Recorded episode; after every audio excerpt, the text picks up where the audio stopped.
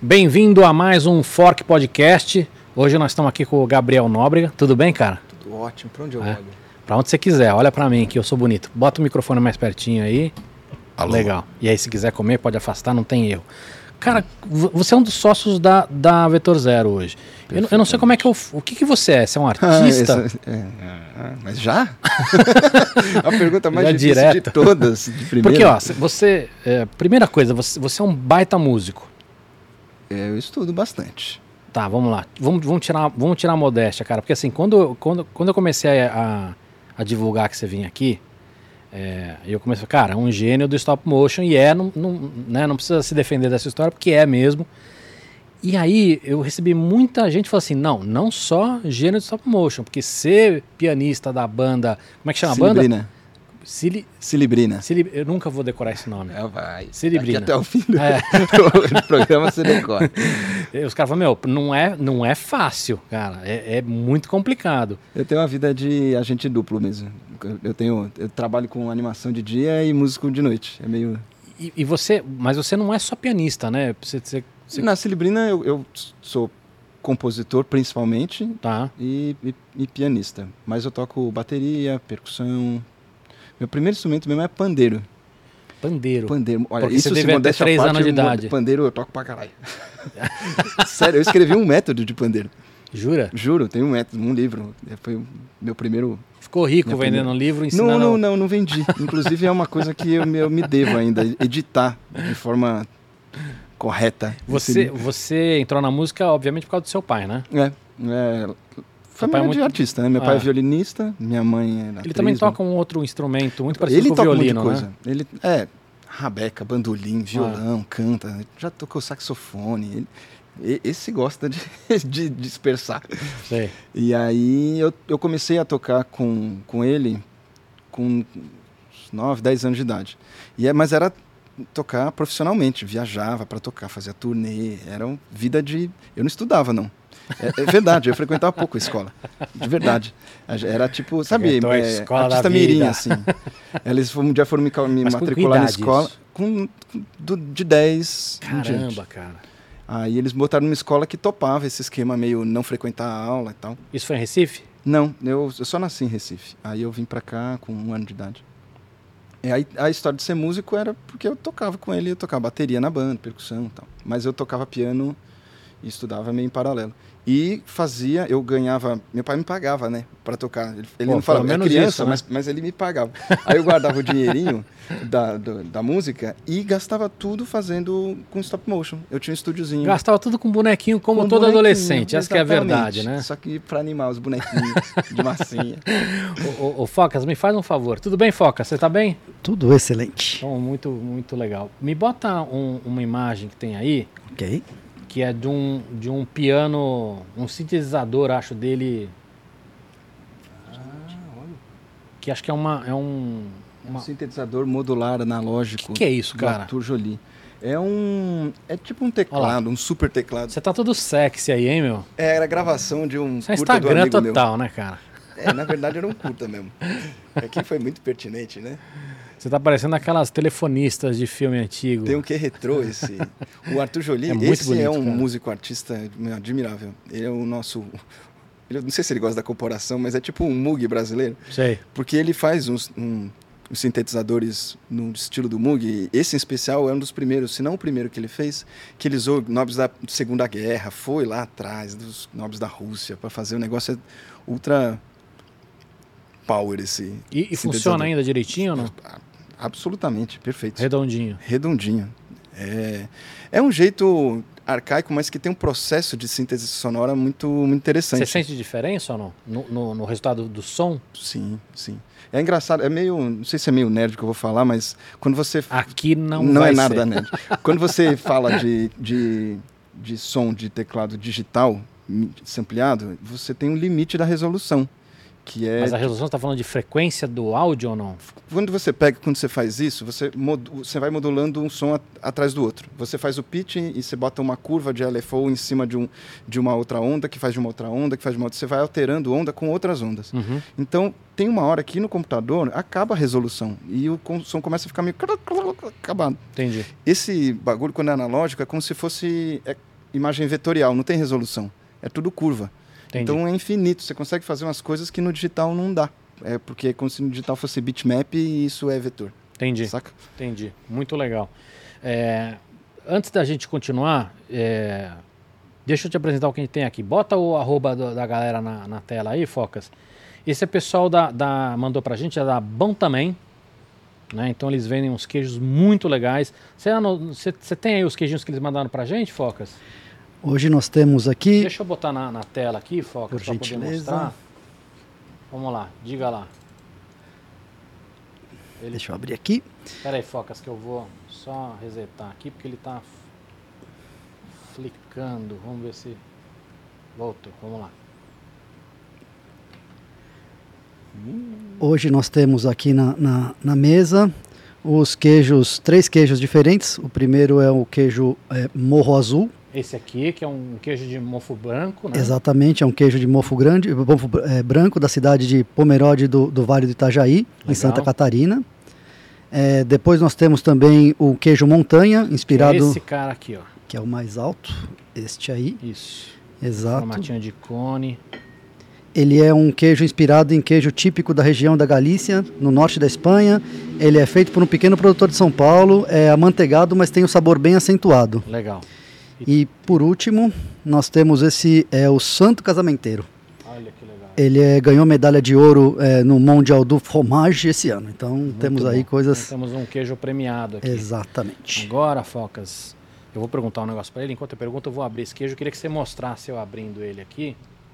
Ô, ô, Gabriel, me diz uma coisa. Você, você- eu comecei a perguntar o que, que você é.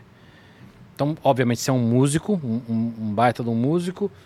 Mas como é que você se define? Você se define um animador, um artista visual? Animador, é, tem muita polêmica em volta dessa nomenclatura, né? Porque acha que é animador de festinha? Não só por ser animador de festinha, mas é porque quem trabalha com animação, aqui uma- teoricamente todo mundo é animador, né? Porque trabalha com animação. Só que dentro da cadeia produtiva, do workflow da produção de um filme de animação, existe o animador, que é exclusivamente o cara que faz o bonequinho andar.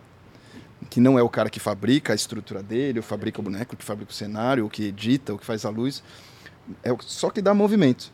Isso era, acho que talvez vendo mais do, da animação 2D. Olha que beleza isso aqui, Meu cara. Deus, tá bonito isso, hein? Ó, fica à vontade. Eu vou. Ó, tem, tem faquinhas, tem. Deixa eu- Então, se serve aí. Meio É, porque o que você tá- o- do animador. O que você está dizendo assim, dentro, dentro de, de, de efeitos especiais, a, a, profissionalização é- e a especialização é muito grande, né? É. Você tem o cara que modela, aí você tem o cara que texturiza, né? Bota textura, bota corzinha, aí você tem o cara que vai fazer ah, o, o, o rig, o esqueletinho para animar, é, aí você tem o cara que cuida da O luz, cara que cuida da câmera, o cara que cuida na câmera da virtual. saída no final. Cara, tem gente pra cuidar de qualquer coisa. Então, mas tudo. essa, mas vamos lá. Então, como é que você se descreve então um artista? Fala, ah, diretor de animação? Porque hoje em dia eu animo muito pouco. De vez em quando eu animo, mas eu mais dirijo. Na verdade, o que eu faço mesmo é reunião.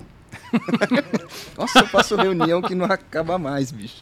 Eu podia ser o profissional de reunião. É isso. É, esse é o futuro de todo mundo, né, cara? Você cresce, você não sai da sala de, de reunião. Mas eu falo, acho que eu falo, eu danço de acordo com a música, né? Quando Uhum. é bom falar que eu sou animador, eu digo que eu sou animador. Quando é bom falar que é música, eu sou músico. É. É engraçado que a galera não, não sabe muito. São meio públicos diferentes. A galera que, que acompanha o trabalho da Cilibrina não faz ideia que, Uhum. que eu tenho um trampo de audiovisual. E na publicidade é um pouco recente, assim, a galera saber que eu tenho um trampo de música. É uma galera muito separada. Mas hoje no teu Instagram é praticamente música, né? É, meu Instagram é vida pessoal. É Uhum. que eu gosto de fazer música. Eu não tenho um Instagram muito ativo, assim. Um- Uma coisa ajuda na outra ou não? Muito. Como? Ó, na música, eu, pelo menos o meu raciocínio composicional, ele é vem, tem muito storytelling envolvido. As músicas elas não são de estrutura de verso e refrão, por exemplo. Tem um certo arco, um desenvolvimento que é como contar uma história, que é bem audiovisual assim. São músicas que parecem meio trilha de de algum filme, de alguma coisa assim. A curva dela acontece de um jeito que não é de estrutura pop, por exemplo. Uhum. E na, na animação, a animação em si Uhum. tem muito de ritmo, de você entender os climas. Eu, é, um, é um raciocínio que, que, eu, que eu gosto muito, assim. Aplicando na publicidade, por exemplo, tem, tem um certo, às vezes, um estilo de fazer a montagem, a edição, que é um raciocínio bastante musical, assim. Muito, muito a, questão percussivo. do, a questão do timing, do ritmo ajuda também? Imagino que sim, né? Principalmente no stop motion. Total. Total. O stop motion é, é- Você pode escrever uma partitura de stop motion como se escrever uma partitura rítmica. Porque você, é, numa linha do tempo, você tem que coordenar os eventos que acontecem. Fala, frame 1 acontece isso, frame 4 acontece aquilo. frame- E é uma partitura. A ficha de animação é muito perto de uma Uhum. partitura. Só que uma é Vocês- vertical, outra é horizontal. Você experimentou? Uhum. Gostou? Muito. Bom, né? E eu gosto de comer com mofo também, cara, que ele fica um pouquinho mais forte. Depois, se quiser, experimenta. E deixa eu aproveitar que você tá, tá se servindo. É, uma coisa que a gente sempre esquece, pessoal, tá gostando do papo, dá like, recomenda, se inscreve no canal, isso ajuda bastante a gente que tá começando aí. Vai ser bem importante pra gente. Cara, agora que eu vi. O que, que você viu? É, aqui, É cara. um garfo. É. Que lesado. Eu só Ah. vi um I.O. Tem um, o, o- o nome fork tem um monte de significado pra gente, porque o, o garfo e a forquilha, e você é um cara que acho que vai entender bem isso, é um instrumento que é usado em muitas disciplinas e indústrias.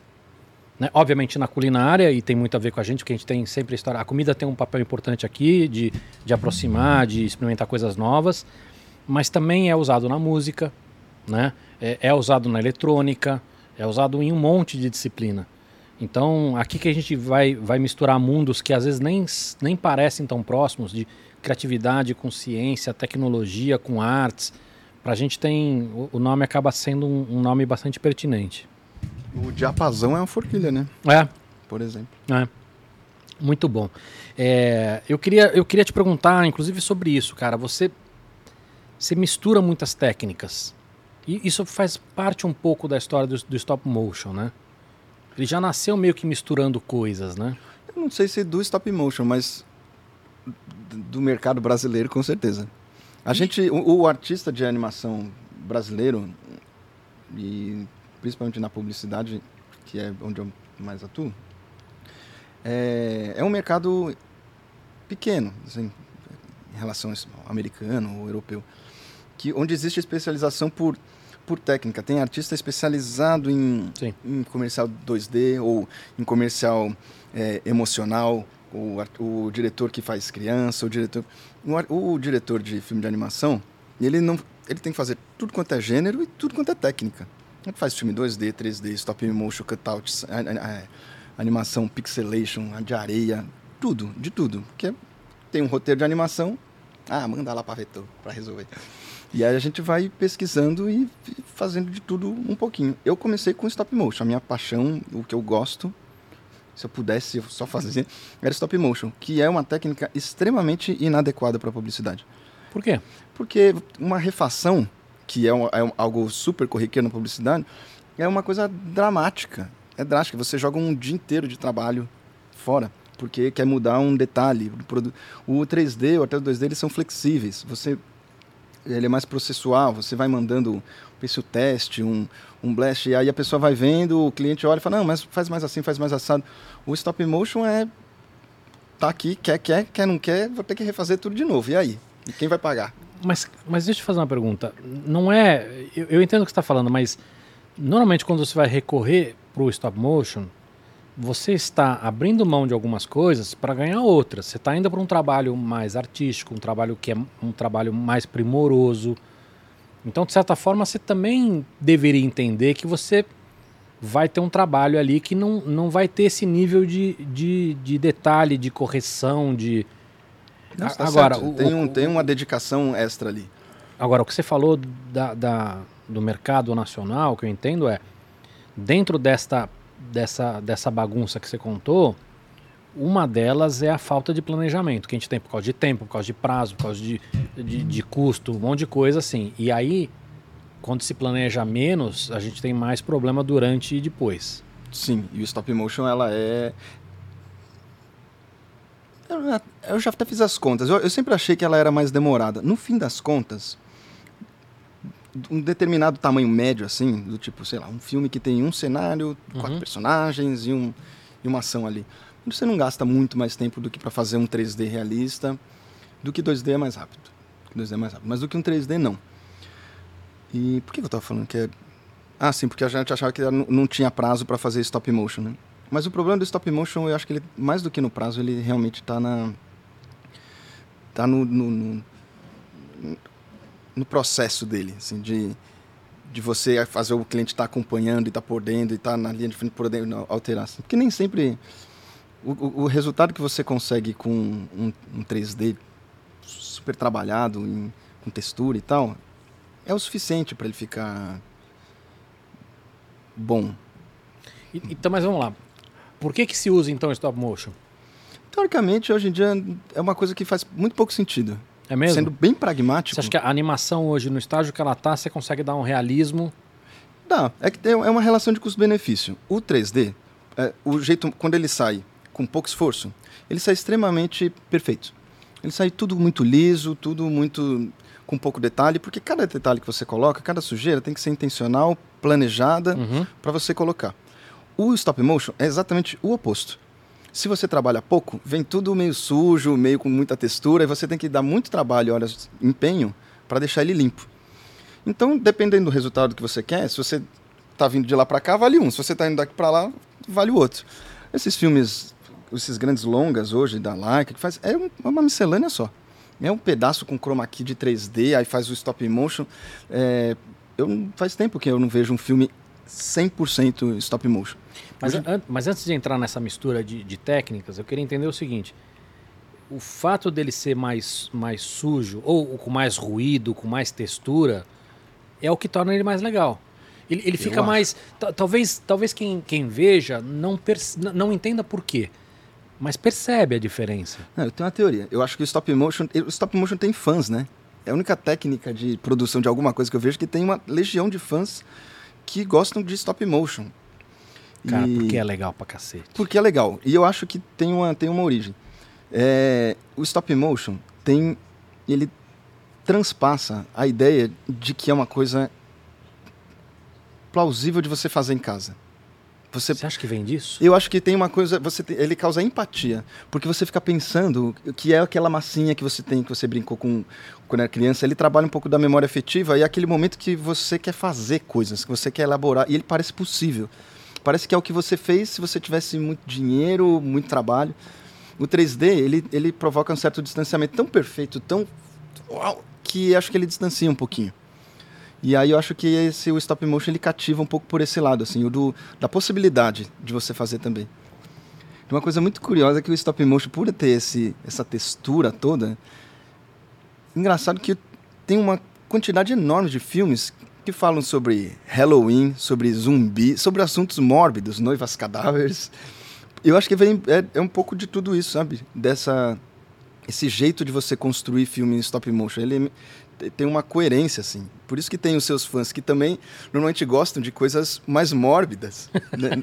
Meu curtinha lá, o Neomorphos, é super mórbido nessa onda. E, e, e a galera que gostava e que compartilhava na época tinha uma pegada meio gótica também, assim, que combina com stop motion. É, tem uma, uma lógica ali de quem consome, curte e produz. Cara, eu não, eu não sei. Eu, eu não sou dessa linha, tá? De gostar de coisas mais mórbidas e tudo. E eu sou, eu sou muito fascinado pela técnica. E eu, eu tenho a percepção de que o meu amor por essa técnica não tem relação com isso de, de lembrança afetiva. Talvez até tenha um pouco. Mas acho que tem um, um lado de, de, de, de, sentir o, a mão do artista, uhum. até literalmente, uhum. né? É, e que na animação, por mais que, que eu valorize demais a animação, amo a animação, trabalhei com isso, eu, eu, é, é, diferente, entendeu? Você tem uma, uma distância maior ali. Acho que no stop motion você consegue mais sentir o artista, entendeu? É, é, é, a distância entre você ver uma peça impressa, e eu amo impressão 3D, de você ver um cara que esculpiu aquilo no mármore. Uhum. A peça de impressão 3D, de repente, é exatamente igual. Que a gente consegue hoje, com uma, uma resolução absurda, consegue fazer exatamente a mesma coisa. Mas não foi a mão de um filho da mãe que fez aquilo, entendeu? E que uma batida errada teria dado errado. Não tem um undo, não tem um redo. Então, você tem ali pra, um, uma, uma perfeição que vai além do modelo em si. Você entende isso? Uhum, eu Eu sinto isso no stop motion. Tipo, é- É uma coisa que. Até esse, esse pseudo problema que você falou, de putz, tem que refazer, tem que refazer tudo. Eu acho que isso é uma parte da graça também, entendeu? De, Uhum. de, de, de ter esse lado artístico. Sei lá, eu, eu sou É, fã, eu- você eu- também, então. Eu não gosto de jogar o meu dia inteiro de trabalho no lixo, eu não sei você, mas eu fico mal. Quando o cara fala, não, não gostei, faz de novo. Ah, você tá de brincadeira. É, não, porque aí, aí o, o trabalho é. É, um dia, é um dia, Ah. um dia inteiro, você ficou lá. Não sei se você... Mas posso falar, eu acho que aí nesse sentido é pior. É, é- é menos complicado você refazer uma animação no computador do que você refazer uma animação de stop motion que tem um trabalho manual repetitivo que eu acho que é mais chato. Você prefere fa- Se refazer eu, no se eu- 3D? Se eu tiver que refazer, eu, eu prefiro ter um 3D que eu tenho que refazer do que ter um Sim, stop motion que eu vou sim. refazer. Sim, sem dúvida. Porque Sem o, o- o- a, a- a parte de você repetir o negócio é muito chato, né? É, um trabalhinho ali de presidiário. Escuta, agora eu vou falar da, da, da mistura de técnicas, né? É, hoje é muito comum quando se usa stop motion você ter uma variedade de técnicas também. Você tem o 3D, você tem, você tem 2D às vezes, você, aí você tem o stop motion. Por que que se, como é que se escolhe essa mistura? É uma questão artística Não, tem ou coisas, uma por questão exemplo, prática? Água. Precisa fazer um mar. Um, um efeito de água é difícil no stop motion. Você tem que pendurar as coisinhas voando, tem que ficar mexendo no plano. Dá pra fazer, tem soluções, vão ter os, né, uma estética própria, mas é um trabalho do peru. E aí, isso no 3D eventualmente não é. Então você, é uma relação de custo-benefício sempre. Sempre. Qu- Quando os caras fazem stop motion fazem coisas desse tipo, sei lá, é, como, é, como é que é feito? Eles, eles fazem gota por gota e aí tem um, um rigzinho que depois eles têm que Dep- editar depende na da mão? escala, depende um pouco. Você pega, por exemplo, é um. Você quer fazer uma aguinha caindo aqui. Se eu quisesse fazer esse, esse Uhum. efeito aqui da aguinha caindo, daria para usar papel celofane não. Isso é filme plástico Uhum. caindo aqui, ele você vai modelando. E aqui dá para usar, por exemplo, aquela é uma espécie de uma geleia transparente, uma borracha transparente Tá. para modelar ela, você faz a caída, a coroa dela caindo. Com isso, acho que tem um bom efeito de água realista no stop motion. Se fosse um, um mar, provavelmente você vai pensar mais alguma coisa multiplanos, ou então espirais gigantes aqui que fazem o efeito da onda. Mas a minha dúvida são coisas que estão no ar, tá? Então, por exemplo, você tem uma, uma- um respingo de água. Essas gotinhas, vocês fazem com, com um bracinho Aí bota uma varetinha que faz, faz gotinha, e aí depois você edita Bota- na mão. bota as Você- varetinhas, pinça ela, vai animando o tamanho da hastezinha e aí depois tira. É, o trabalho de stop motion ele é muito associado à pós-produção. É difícil não ter pintura. Ele nunca vem pronto, né? Ele sempre tem limpeza de rigging. Legal. Isso já está na conta. Legal. É, eu quero mostrar algum- alguns vídeos aqui durante o nosso papo. Para quem está no Spotify, é, como é que eu vejo esses vídeos? Você tem lá no site da Vetor Zero, tem alguns trabalhos seus, Tem né? alguns. Eu tinha anotado aqui. É, É, então, Vetor Zero com BR, e aí tem lá uma abinha de diretores, e é só achar o, o- É. o Gabriel lá que você consegue ver preciso fazer um um- site. uma, uma série. É, você tem que fazer seu site. Ou fazer um Instagram, né, cara? Ou é de verdade. É. O, o, o Focas, eu queria que você botasse pra gente um dos, dos primeiros vídeos deles, lá, uns, uns stop motions antigos que ele fez, que acho que foram um dos. Não sei se foi o primeiro, mas uns, uns stop motions antigos. Que, que você. Ah, deixa eu. Vamos experimentar esse aqui ou não? Qual que você quer experimentar agora? Vamos para esse daqui. Esse aqui? Cara, esse é bem Parece- pastoso, tá? Chantilly. É, não, é que ele, ele, ele é bem pastoso. Ó, vamos usar esse aqui. Olha, eu, Já, Já está na é tela os premiado, primeiros vídeos. Tá eu bom. me sinto no- tranquilo em dizer que ele é feio. Ele é. Você olha assim e fala, meu Deus, tá Mas muitos estragado. queijos são feios, né? E tem chance dele ser muito bom por causa disso. Mas ele tem um Ele- bagulho Você gosta de queijo forte? É, ele pode ser feio. Ele pode. Bom, né? Uhum. Pode dar play aí pra gente, Focas. Esses são mais antigos, né? Esses são na técnica bem pura, né? Não, tudo bem. Deixa eu aproveitar. Além da questão da técnica, esse, esse efeito de poucos quadros que a gente vê, isso virou. Isso era uma limitação, mas isso virou uma característica visual interessante também, né? Como muita gente que escuta LP hoje por causa do ruído da música. Pode ser. Eu acho, se eu não me engano, ele, ele nem tem um bitrate baixo. Eu acho que ele é 24 FPS. Agora, o que não tem é motion blur, né? Porque aí ele, aí ele fica travadinho. Principalmente quando tem movimento de câmera. Aí quando tem movimento de câmera bate mesmo. Uhum. porque não tem motion blur. E aí o movimento de câmera é aquela história do robô que eu tava falando, que a gente pesquisou, foi pra fazer esse filminho aí. A gente ficou empolgadíssimo com o movimento de câmera. Isso é um curta? não- É um curta, é um Como é que chama esse curta? Neomorphos. Existia um festival que chamava Resfest. E aí chamaram a gente pra fazer identidade visual, abertura. A gente se empolgou, fez os bonecos, o Abiur, o Ale, nosso amigo. E aí... Quer ler? Ale Abiur, eu não sei o sobrenome dele. Uhum. Aí a gente transformou essa abertura num curtinha. O que eu não sabia é que o Resfest era da Vetor Zero. e a gente tava fazendo o vídeo, na verdade, era pra Vetor. E a gente acabou, a conclusão do curta foi dentro da Vetor mesmo. Foi exatamente no período de Você não transição. trabalhava na Vetor ainda? Não. A Vetor teve uma história engraçada. Eu, eu apareci lá pra ser estagiário. Tem muitas histórias engraçadas. Muitas. Quando eu tinha uns 13, acho. Eu colei lá, não, mais. 13 anos? Eu colei lá com o meu é, VCD debaixo do braço. Pra ser tentando um estágio. Onde era o escritório É deles? na Vila Olímpia. Eu trabalhei nesse. Era um prédio redondo? É. Eu trabalhei nesse prédio. Cheguei lá, fui enxotado. Quem te recebeu, você lembra o, o nome? Michael, da, da Vetor, da Lobo. Conheci o Alceu, que obviamente não lembra de mim. Daquela época, é, ah, conheci o Alexandre Bar, tinha um, tinha um povo. Uhum. E subi na Lobo.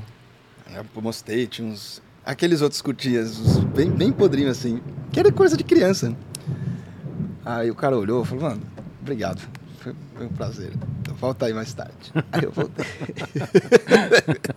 Pô, mas ele mas, não tava mais lá, porra, Michael. pô, mas, mas tem um talento aí, pô. Tinha- eu, eu- vi alguns curtas que você fez quando você, quando você era moleque, já tinha um baita talento ali. Cara, eu tinha, um, tinha vontade, né? Eu gastava um tempo fazendo aquele negócio. Eu, obviamente, eu não vou postar, mas acho como curiosidade, às vezes eu assisto e falo, meu Deus, não sabia nada, né? Naquela época não tinha internet, não tinha curso. É. Ou você grudava num cara que sabia pra caramba pra É, vender. as pessoas não têm essa noção, né? De que Era a muito gente, difícil. a gente teve que ser autodidata, literalmente mesmo, porque você não tinha nem. Não tinha Nem pra ser autodidata você tinha ajuda. Não. Achar livro era difícil. É. Mas, mas isso, pra muitas coisas, não tem até hoje. É verdade. né? Tem muitas disciplinas que, que quando começa a vir um livro, o livro já está já tá ultrapassado. É. Tudo bem que, que stop motion é uma técnica bastante antiga e tudo, mas tem muitas coisas que não tem, cara. Você quer aprender, não, não tem livro, não tem literatura, não tem... É que hoje com a internet facilitou muito, né? Qual que é a sua formação? Você, você é formado? Eu sou deformado, Você é cara. deformado. É. Eu gosto de muita coisa. Eu fiz muita coisa já. Mas faculdade mesmo? Não. Eu também não. Serginho também não. Sargento também não, né? É, todos É. desfocados. O, o- o grande, a grande questão é, na época que eu estava na faculdade, as faculdades não, não ensinavam o que eu queria aprender. E eram básicas demais para algumas coisas que. para algumas disciplinas que eu queria aprender. Né? E, e, a, e eu tenho uma facilidade para aprender algumas coisas, então, puta, é, é muito mais rápido se aprender fazendo. Eu, é, E que, acho é um que hoje, de- hoje é de compreendido também. essa história, né? De, de makers e cultura maker. As pessoas entendem hoje o poder de aprender fazendo. Pode fazer. é. É, mas acho que tem um- muito do, do, do nosso ritmo não bater com o ritmo tradicional, entendeu? É, tem- E, e numa faculdade isso é, para desestimular é, é muito, muito ruim. É muito ruim. O, o, o Focas, mostra, tem, tem, tem mais aí, eu quero ver mais coisa dele. É, Esse curta era creepy, tá vendo? é então, esse, esse daí, o que, que é esse Esse, Cinderela? esse daí é um- tem uma mescla. A ideia era que eu queria experimentar era o rostinho 3D em cima do resto todo em stop motion. Como é que você fez isso? Você faz o stop motion antes? Faz o stop motion antes com uma, com, com uma cara lisa, uma cabeça lisa com pontinhos de tracking. Tá, então você, você tem uns pontinhos ali para depois no software você conseguir posicionar o 3D. Posicionar e animar. Então, do pescoço para cima, tirando a abóbora, era tudo tudo 3D. Isso é um projeto pessoal ou não? Não, isso é um filme para prêmio que um camaradinha que eu gosto muito chamado Juca Bastiston criou e nos encomendou. Aí tem água, né? Tem a, a, a coisa Tem a aguinha do a jeito que eu falei lá. falou. Legal. Muito bom. Ganhou nada. Projeto Mas- pra prêmio. Mas... Mas foi muito legal. eu gostei. A história é boa, né? A de Cinderela de trás pra frente pra falar da câmera Ah. de ré do carro. Eu, eu achei a ideia, ideia boa pra caralho. Ó. Vamos experimentar esse queijo aqui. Eles são bem diferentes. Bota mais um, Focas, por favor. É bom também. Ô, ô, Gabriel, o que que é criatividade pra você? Minha filha, ela. Quantos anos? 17. Ela tava en- engafifada que ela tinha DDA. E aí fui levar no psiquiatra pra tentar diagnosticar ela direito, né? Porque ela Uhum. quebrou uma parada. Aí o cara começou a fazer o, o teste dela, né? De déficit de atenção. Aí eu fui escutando, fui escutando toda a entrevista, o teste, que ela falava. Eu falei, caralho, eu tenho isso aí. eu tenho isso aí. O tal do déficit de atenção. E aí comecei o processo eu com ele. Tipo assim, sai filha. Tipo isso. sai filha que tem alguém mais urgente aqui. Aí, não porque foi uma coisa que de alguma forma me prejudicou a- durante a vida, assim, Sim. dificuldade de me concentrar. Eu acho que a história de aprender fazendo é um pouco disso no meu caso. É, é o jeito mais eficiente porque eu não tinha concentração para ficar né, fazendo uma, uma tarefa durante muito tempo, assim, né, por exemplo. Aí fez todo o processo lá e acabou que ficou no dilema: tomar ou não uma medicação. E o cara me falou uma coisa que eu achei muito interessante, que eu, fez eu não tomar, que era a tal da, do déf- déficit de atenção, não é exatamente um problema, era um, uma, o jeito de como seu cérebro funciona, a plástica do seu cérebro. Que para quem precisa de criatividade ou trabalha com criatividade é muito eficiente. Porque era a capacidade de você ligar coisas. É, é, não usa a palavra inesperadas, mas improváveis.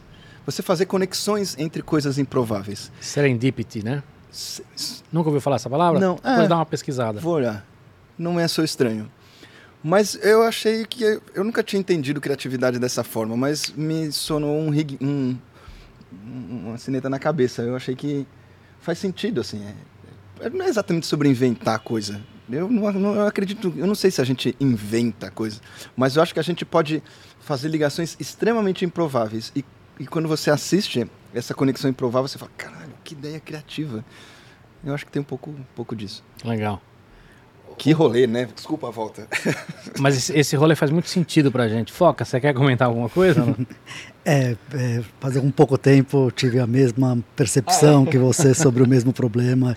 Ainda estou no momento de entender até onde vai, e, e- mas enfim, é- é, mas faz muito sentido o que você está dizendo. Boa sorte. Absoluto sentido. Obrigado.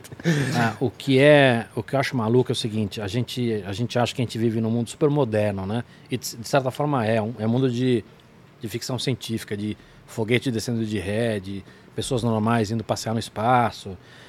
Mas cara, a quantidade de amigos velhos, eu tô usando, né? Não tô no sentido pejorativo, tô no sentido cômico, mas assim, como nós, assim, a gente não é mais moleque e que descobre coisas que a gente já são coisas tão básicas do ser humano que a gente já devia saber há muito tempo, cara, e que a gente passou a carreira inteira que às vezes, cara, uma, uma informação, um, um insight, alguma, alguma, sabe, É. uma ajuda que fala assim, cara, E é inevitável você pensar, tipo, o que teria sido da minha vida se eu tivesse essa informação um pouquinho antes. não é? Porque a Puta, informação caralho. hoje é um negócio muito fácil, né? Muito, muito dado, assim.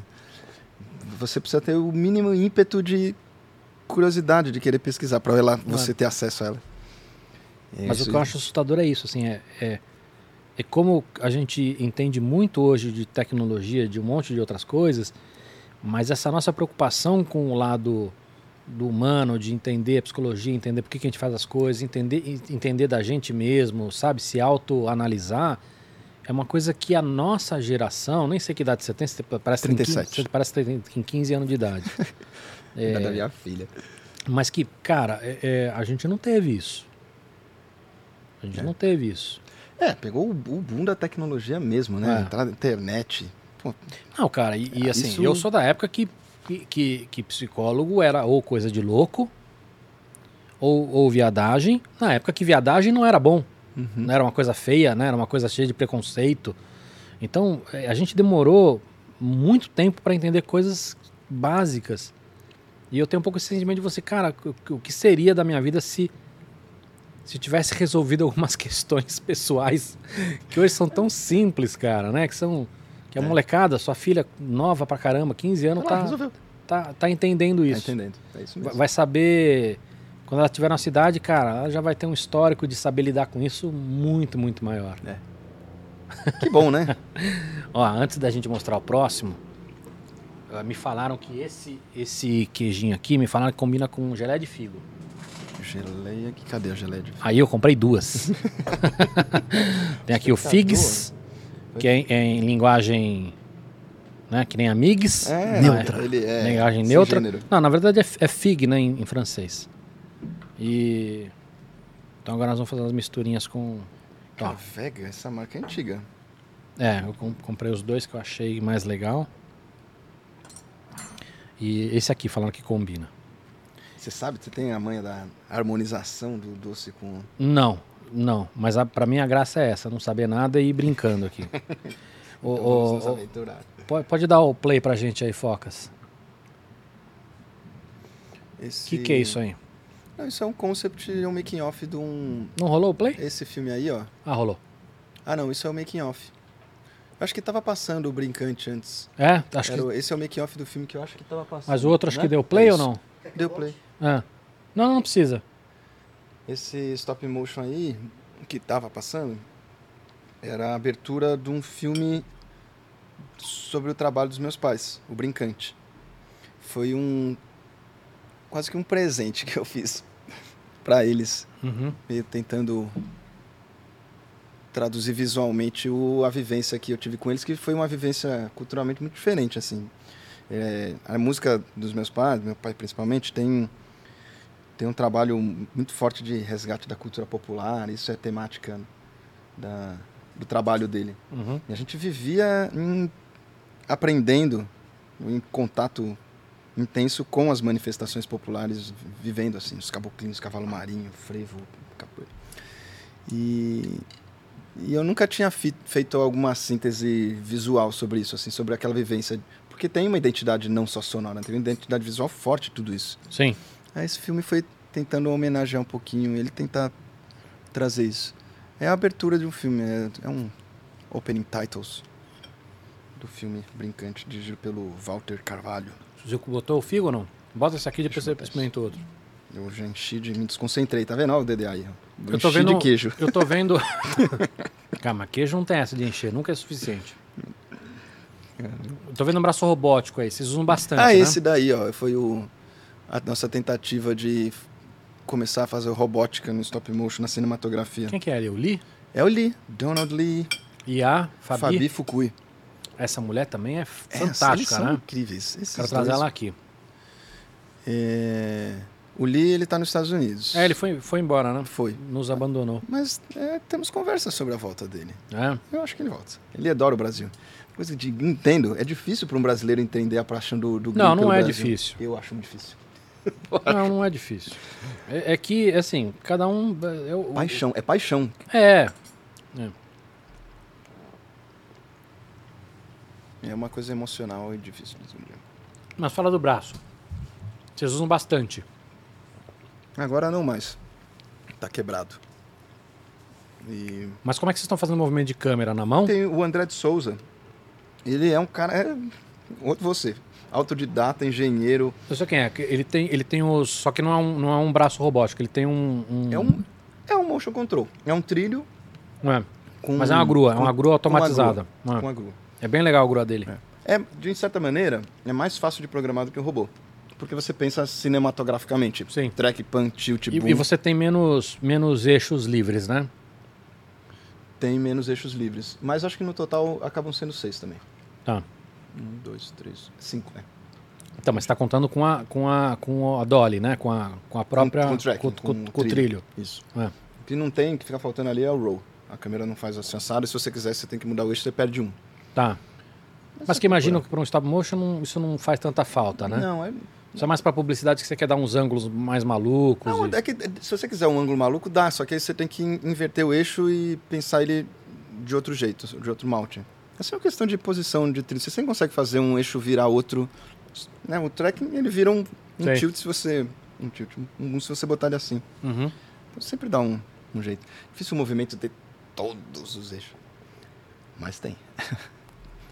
Eu posso interromper vocês um minutinho para fazer uma pergunta aqui do chat? Claro, pô. São perguntas complicadas, mas são interessantes. É, o Guilherme Lopuch, ele pergunta: Hoje estou terminando a faculdade e trabalhando como freelancer de modelador 3D. Eu queria perguntar se, é, se tem alguma dica para orçar melhor o meu trabalho. Eu acabo por fazer tudo por valores muito baixos por estar fazendo o que eu gosto.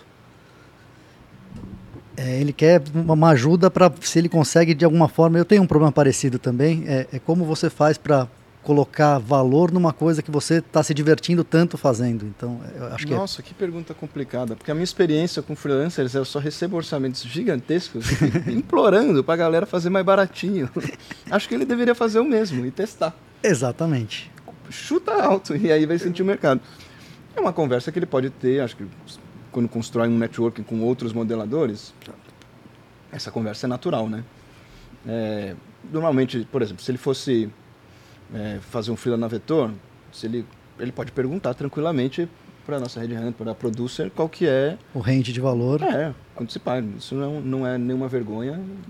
Ah, tá aí, Acho que toda producer de produtora vai poder falar com gosto e não vai mentir, porque Excelente, acho que respondeu bem a pergunta É, dele. eu, eu Agradeço. acho que esse, esse benchmark de você pesquisar, saber quantos valores, acho que é um, é um caminho.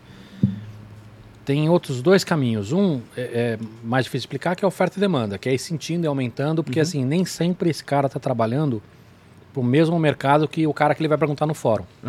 Um, um modelador da Vetor Zero, ele, ele tem uma, um range ali que é diferente de um modelador, de repente, que o cara está trabalhando em Mato Grosso para fazer algumas animações locais, né? Ainda que hoje o cara que está em Mato Grosso pode fazer coisa para o Canadá, enfim, tem essa, essa facilidade toda, ainda assim existe uma, uma, uma- um entendimento de que mercado esse cara está trabalhando. É, e tem um terceiro caminho, que é um caminho mais simples ainda, que é entender quanto você quer ganhar. Ah, eu quero ganhar 5 mil por mês, eu quero ganhar um milhão de dólares por mês. Não importa o valor. Entenda quantas horas você trabalharia por mês, né? Geralmente as pessoas fazem cálculo com 175, que é uma média. É, aí você, você tira também todo o tempo que você tem que ter de pesquisa, de atendimento, de venda, enfim, todo o, o, o tempo que você não é cobrado, né? Que é o overhead. É, entende entende os seus gastos e tudo e vai fazendo um cálculo em cima disso. É uma maneira burra de chegar num valor por hora. Escute entendeu? cavalinho, e, não e aí, e aí você também. e aí- mas isso também não é simples por quê? Porque muita gente tem dificuldade de orçar quantas horas ele vai levar num trabalho. Sim. Ah, e é fácil você também falar, beleza, eu quero ganhar 50 mil por mês. Eu quero. Não, não, por isso que eu tô falando. Aí Tem- tem- chega é- no número errado. Esse é o ponto, né? Então, é, tudo isso, na verdade, tem um monte de, de pequenos senões, né? Do tipo, ah, tá, eu quero ganhar, eu quero ganhar um milhão de dólares por mês. Tá, mas o mercado não paga isso, né? Mas quando eu falo de, de valor, assim, as- muita gente tem uma noção. Fala assim, pô, eu, eu quero, nesse momento que eu tô, eu quero ganhar 5 mil. Quero ganhar 10 mil, quero ganhar mil, não importa, entendeu? Porque eu tô aprendendo, que eu tô evoluindo, acho que... E aí, em cima disso, ele consegue, de repente, precificar para entender, puta, esse trabalho aqui eu vou levar 10 horas, então se o meu valor por hora é X reais, ele tem pelo menos uma. Não quer dizer que ele tem que cobrar isso, mas ele, ele, ele tem pelo menos um parâmetro para ajudar ele a cobrar. É. Né? Porque é, é muito difícil mesmo. Agora você tem razão. Uma, uma das coisas que mais diferencia um, um, um bom profissional, um profissional que sabe trabalhar de um profissional iniciante, é a relação dele com o tempo. É a consciência dele sobre o trabalho dele no tempo. É, é- é super comum a gente, às vezes, pegar artistas iniciantes extremamente talentosos que lidam muito mal com o próprio tempo, não sabem administrar o, o tempo e acabam perdendo prazo ou então. é, perder prazo é, o- é um problema. Eu vou. vou hum. Experimenta. Esse- com esse aqui você gostou? Muito. Experimenta com esse aqui. Esse aqui é, é mais, uma, mais uma compota do que uma geleia, cara. Tá muito gostoso. Tem outra coisa, o Gabriel, que é o seguinte. Muita gente desse nosso universo, animação, makers, é, creators em geral, né, de conteúdo, são autodidatas no sentido literal da palavra. O cara é autodidata em tudo, no business, na, na Uhum. prática, na técnica, na teoria. E muitas desses caras não tiveram um chefe. Muitas vezes não tiveram um prazo. Muitas vezes não tiveram uma pressão. Né? Então, essa falta de inexperiência, a hora que encontra o prazo, a pressão, o cliente, muita gente, até muita, muito desse universo também são pessoas que não necessariamente conseguem ter facilidade de ter relacionamento humano. Então não é só questão de, de, de lidar com prazo, não. O que, que você está rindo aí? Não, é que eu lembrei do. Eu primeiro, eu, quando eu era. Eu fiz uma- um, um ano na minha vida, eu tive chefe. Foi todo um período. Eu fui estagiário na Anima King. E aí teve um. um uma experiência, eu, eu, eu entrei lá sem saber nada de nada de nada. Um pouco antes de sair, eu comecei a fazer, eu fiz um, um, um filme sozinho, de, de after. Um projeto 2D para uma construtora incorporadora. Aí o cara me pediu, e eu fiz e entreguei. Aí, depois que entreguei, o cara que era o atendimento, que fazia o leve trás do job, falou assim: então, tem aqui uma lista de alterações. Eu falei: o quê? Vai alterar o meu trabalho? É, Eu falei: você tá maluco? Ele falou assim: claro. Eu falei: não, eu não vou alterar o meu trabalho, esse é o meu trabalho. Isso aqui, velho, você não pagou pelo meu trabalho? Tá? Era, eu era absolutamente incapaz de entender essa relação. Eu achei um absurdo, um absurdo completo. Um cara me pediu uma alteração no negócio. Eu falei, não, não vou fazer. Ele me pagou pelo filme, tá aqui o filme. Sumiu, o cara, se ele me vê na rua, ele me bate hoje em dia, porque eu deixei ele na mão total. Eu não entreguei as alterações, não fiz nada. Sumi.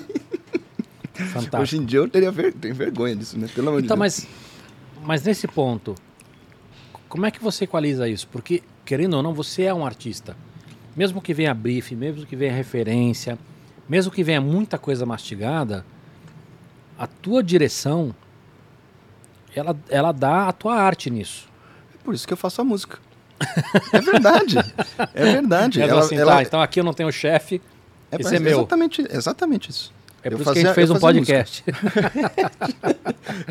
Eu fazia música. Aí eu abandonei a música e fui fazer animação. Eu fiquei 10 anos fazendo animação e eu abandonei total a música. Total. E, eu, sim- e aí eu entendi que o que eu estava fazendo ali, que eu achava que era um projeto artístico, que podia ser bem remunerado, na verdade, não era um projeto artístico. Ele tem quesitos artísticos, ele, ele importa a arte, mas é um projeto funcional. Você tem que vender um produto e você tem que performar bem. Sim. E, E, e você um se monte utiliza de, e com recursos um monte, artísticos. Um monte de regras e, e- e detalhes que não necessariamente você concorda. Pelo contrário, muitas vezes você discorda fortemente de, de algumas decisões. Na maioria. Na maioria. Mas não tá, não é meu papel questionar. E, e é muito saudável você entender isso no tamanho que isso tem. Não ficar frustrado com, com pedidos de alteração ou com qual que é a mídia que estão botando no seu trabalho, ou se o personagem é, é magro e você acha que ele tinha que ser gordo. É, não é sobre isso, entendeu? É, Você tem que dar o seu melhor e jogar pro mundo. Pros, que no caso são os dois clientes, a agência e o cliente E o- que contratou a agência, o anunciante.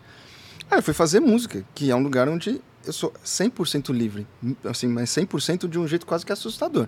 Eu sento no meu estúdio, meu pianinho, faço minha música, gravo, publico, quem quiser compra, quem quiser não compra e tô felizaço. É isso, Isso. aí. Pra quem tá reclamando que eu interrompo demais. Tem um monte de reclamação que eu interrompo demais. Você não É você. interrompe. É, estamos fazendo o que a gente ama, né, Focas? Quem gostou, gostou. Quem não gostou, não gostou. É excesso de amor, excesso de zelo. Você interrompe para É. ter uma melhor fluidez na conversa. Mas tem. É interessante você falar isso, né? Da história da, do escape, né? É, a gente tem muito carinho aqui, a gente teve muito carinho de fazer tudo, cenário, tudo. É, Mas assim, um dos componentes que, que, que mais estimula a gente é isso, assim, ah, cara, nós vamos fazer a parede com um caixote de feira. Você tem um cliente que fala assim, não, putz, não vai fazer com vocês estão gastando uma fortuna, não vai gastar com com caixote de feira, não. Né? Ah, eu quero colocar um pica-pau. Ah, o pica-pau é infantil. Não tem essa história, né? Então essa, essa coisa de você ter um escape às vezes é mandatório para que você consiga depois fazer um trabalho onde você não vai levar no pessoal, não vai ficar ofendido, não vai ficar magoado se o cara muda algo que você não acha que é o ideal. É. É, eu realmente acho complicado. Demorou para entender que a publicidade não era a válvula de escape para um projeto criativo, um projeto pessoal criativo. E hoje em dia, quando me perguntam sobre esse tipo de coisa, o que eu mais fortemente recomendo é, é essa dissociação, é entender a publicidade no tamanho que ela tem. E digo mais, às vezes não só na publicidade, muitas vezes o, a, o conteúdo ele também, quando você lida com grandes produtores por trás, Uhum. que tá, meu, chove de eh, cineasta brasileiro que vai filmar em Hollywood e volta, meu, completamente desumanizado, alastrado, porque não, não- entende que quem manda no seu filme, você tem um, você está vendendo o seu trabalho ali, uma visão de direção, mas não é uma visão artística, não é filme de ator, autor, né? Fazer filme de autor, os poucos que conseguem, tem meu respeito máximo. É muito difícil. Mas é um, mas é um trabalho quase de um, de um párea da sociedade, né? Um negócio absolutamente independente. Porque, assim, você você vê mesmo diretores grandes, cara. Hoje, você, você- quando sai versão do diretor, é porque aí todo mundo percebeu que, que fizeram uma cagada e, e resolveram escutar melhor o diretor. Mas fica nítido que o cara também não decide quase nada, né? É, é. Que o estúdio manda em tudo. Ô, Gabriel, e, e o, o trabalho de stop motion? É muita gente no mesmo trabalho? Ou é um trabalho mais solitário? Porque quando você, quando você, você trabalha com animação, você tem muita gente envolvida, mas ele tem, ainda que você tenha mu- muita conversa entre si, ainda é um trabalho muito. Termina uma parte, vai para outra, termina uma parte, vai para outra, termina uma parte, vai para outra. Né, Você faz a modelagem, aí vai para textura, lá, lá. É óbvio que tem um vai e volta nessa história, mas ele é mais modular. Como, como é que é stop motion? É um, Olha, se for seguir a regra, né, ser estrito senso, as etapas, a gente existe paralelo para tudo e um profissional para tudo. Do tipo, tanto no 3D quanto no stop motion, o personagem ele tem um rig dentro, que é um artista de rig que faz, você está falando do esqueleto, né? o esqueleto. Uhum. Tem, existe o esqueleto digital e o esqueleto físico. Perfeito. Os dois têm um artista especializado no esqueleto. Tem o cara que faz a modelagem. Pera, vamos parar aí. Por que, que precisa de um cara especializado? Porque esse cara tem que saber. é, é, na animação 3D, você tem a questão da, da- até do, do- dos polígonos certos que tem que fazer para aquela animação ficar Ah. bem numa, numa dobra, numa coisa É assim. uma ciência, es- esqueleto é uma ciência. Mas no stop motion, qual é a ciência disso? Por, por exemplo, você tem que manter o, o personagem, ele tem que ficar parado, travadinho, num pé só. Isso ele significa que ele tem que conter todo o peso dele naquele joint, naquela, naquele Tá. e tem que ficar parado. O alumínio que você usa, o tamanho do joint, a- o jeito que você faz o ball joint que você cava, ele tem que ser perfeito, porque ele pode pegar um- uma lasquinha ali de atrito e puf, ele pende no meio da cena. É um trabalho de, de, de usinagem, precisão, de engenharia muito sofisticado. Muito mesmo. Isso é só do esqueleto. Tá. Enfim, Aí, bom, aí você está falando do rig. que mais? Aí Aí, o próximo passo. existe a modelagem que você bota por fora. Ah, Muitas vezes até é o mesmo artista, mas você tem um artista de modelagem que vai lá no ZBrush e faz um modelo, um rosto, então, e você tem um cara que pega e modela na massinha. Então, mas isso que, eu, isso que eu queria entender, por exemplo, quando você vai, antes de chegar nesse cara, tá? É, normalmente você parte de um 2D ou, ou chega a se fazer Sim. um trabalho de 3D para depois ir para massinha, Normalmente tem um artista de 2D, um cara que faz o que concept. faz o conceito. Falando muito inglês, né? Eu tô Ah, completamente... você tá publicidade, cara. um tá, tá falando pouco inglês. Meu Deus, que vergonha. Tem a prancha conceito, Tá. que, que é feito por um artista de 2D, que é o cara que faz o desenho e aí tem o modelador, ele faz a transposição Tá. desse... E aí, aí, aí o modelo hoje, assim, antigamente era feito com, com clay mesmo, uma massinha mesmo. É, hoje os caras usam um, um monte de silicone especial. Primeiro faz, faz em clay mesmo. Tá. Aí você tira que, o- que o seria o molde. protótipo. É. É. Tá. Aí você tira o molde, perdão. Tira o molde e aí no molde você coloca a estrutura, você forra ele com um pouco de silicone, coloca a estrutura, é um sanduíche. Silicone, estrutura, silicone Uhum. de novo. E, e normalmente você faz em partes, né? Você tira o molde só da cabeça, um molde só da mão, coisas que você vai ter que manipular ou poder alterar. E que não é muito diferente do que é o step do 3D. Você tem. Aí tem a parte de finalização, que é o cara de render que faz no 3D, é o look dev, desenvolvimento de visual. Que é o cara que coloca a textura, tudo. No, no stop motion vai ter o cara que vai fazer a roupinha, que vai procurar o material certo para fazer, vai fazer a maquiagem do negócio, a pintura do cabelo. Tem tudo. Que é o, no 3D no stop motion, o cara do look dev. Aí vai ter o animador, que vai botar na cena e vai ficar lá. Um vai ficar mexendo quadro a quadro no stop motion. Uhum. Quadro 1, um, tira foto. Quadro 2, mexe um pouquinho, tira foto. Quadro 3, mexe um pouquinho, tira outra foto. E no 3D tem um processo diferente, que o cara faz o frame 1, depois ele faz o keyframe 10, o computador intervala e ele corrige a intervalação. Sim. É, como no, no 2D também, né? Muitas vezes o Sim. cara que faz a animação não é o cara que faz, Que a, intervala. que faz a intervalação. Geralmente você tem um, um grupo de orcs que vão fazer assim. No stop motion, o animador ele é mais é, é mais exigido, eu acho. Ele tem menos opções. Todas as outras técnicas você não precisa fazer linearmente. O stop motion, necessariamente, você tem que fazer o frame 2 depois do 1, 3 depois do 2, o 4 depois do 3. Uhum. E é, é, é- é puxado. É bastante puxado. E E, aí- você tem que fazer tudo. Você não, tem, não pode jogar para outra pessoa fazer. O, meu, o animador ele faz a cena inteira. Por isso o filme de stop motion normalmente tem mais animadores do que, Do, que, do que um filme tradicional. de 3D, por exemplo. 3D.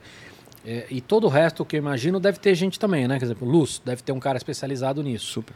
Que não é, imagino, não deve ter as suas particularidades.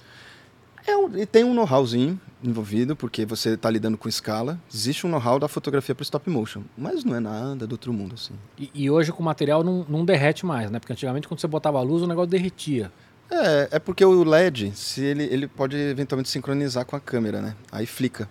Sei. No stop motion não é legal usar muito luz de LED, você tem que Não, ficar bem bem, mas, atento. mas dar hoje o material que se usa não derrete mais, porque antigamente usava massinha mesmo, e a massinha derretia na luz Não, quente. tem material que derrete.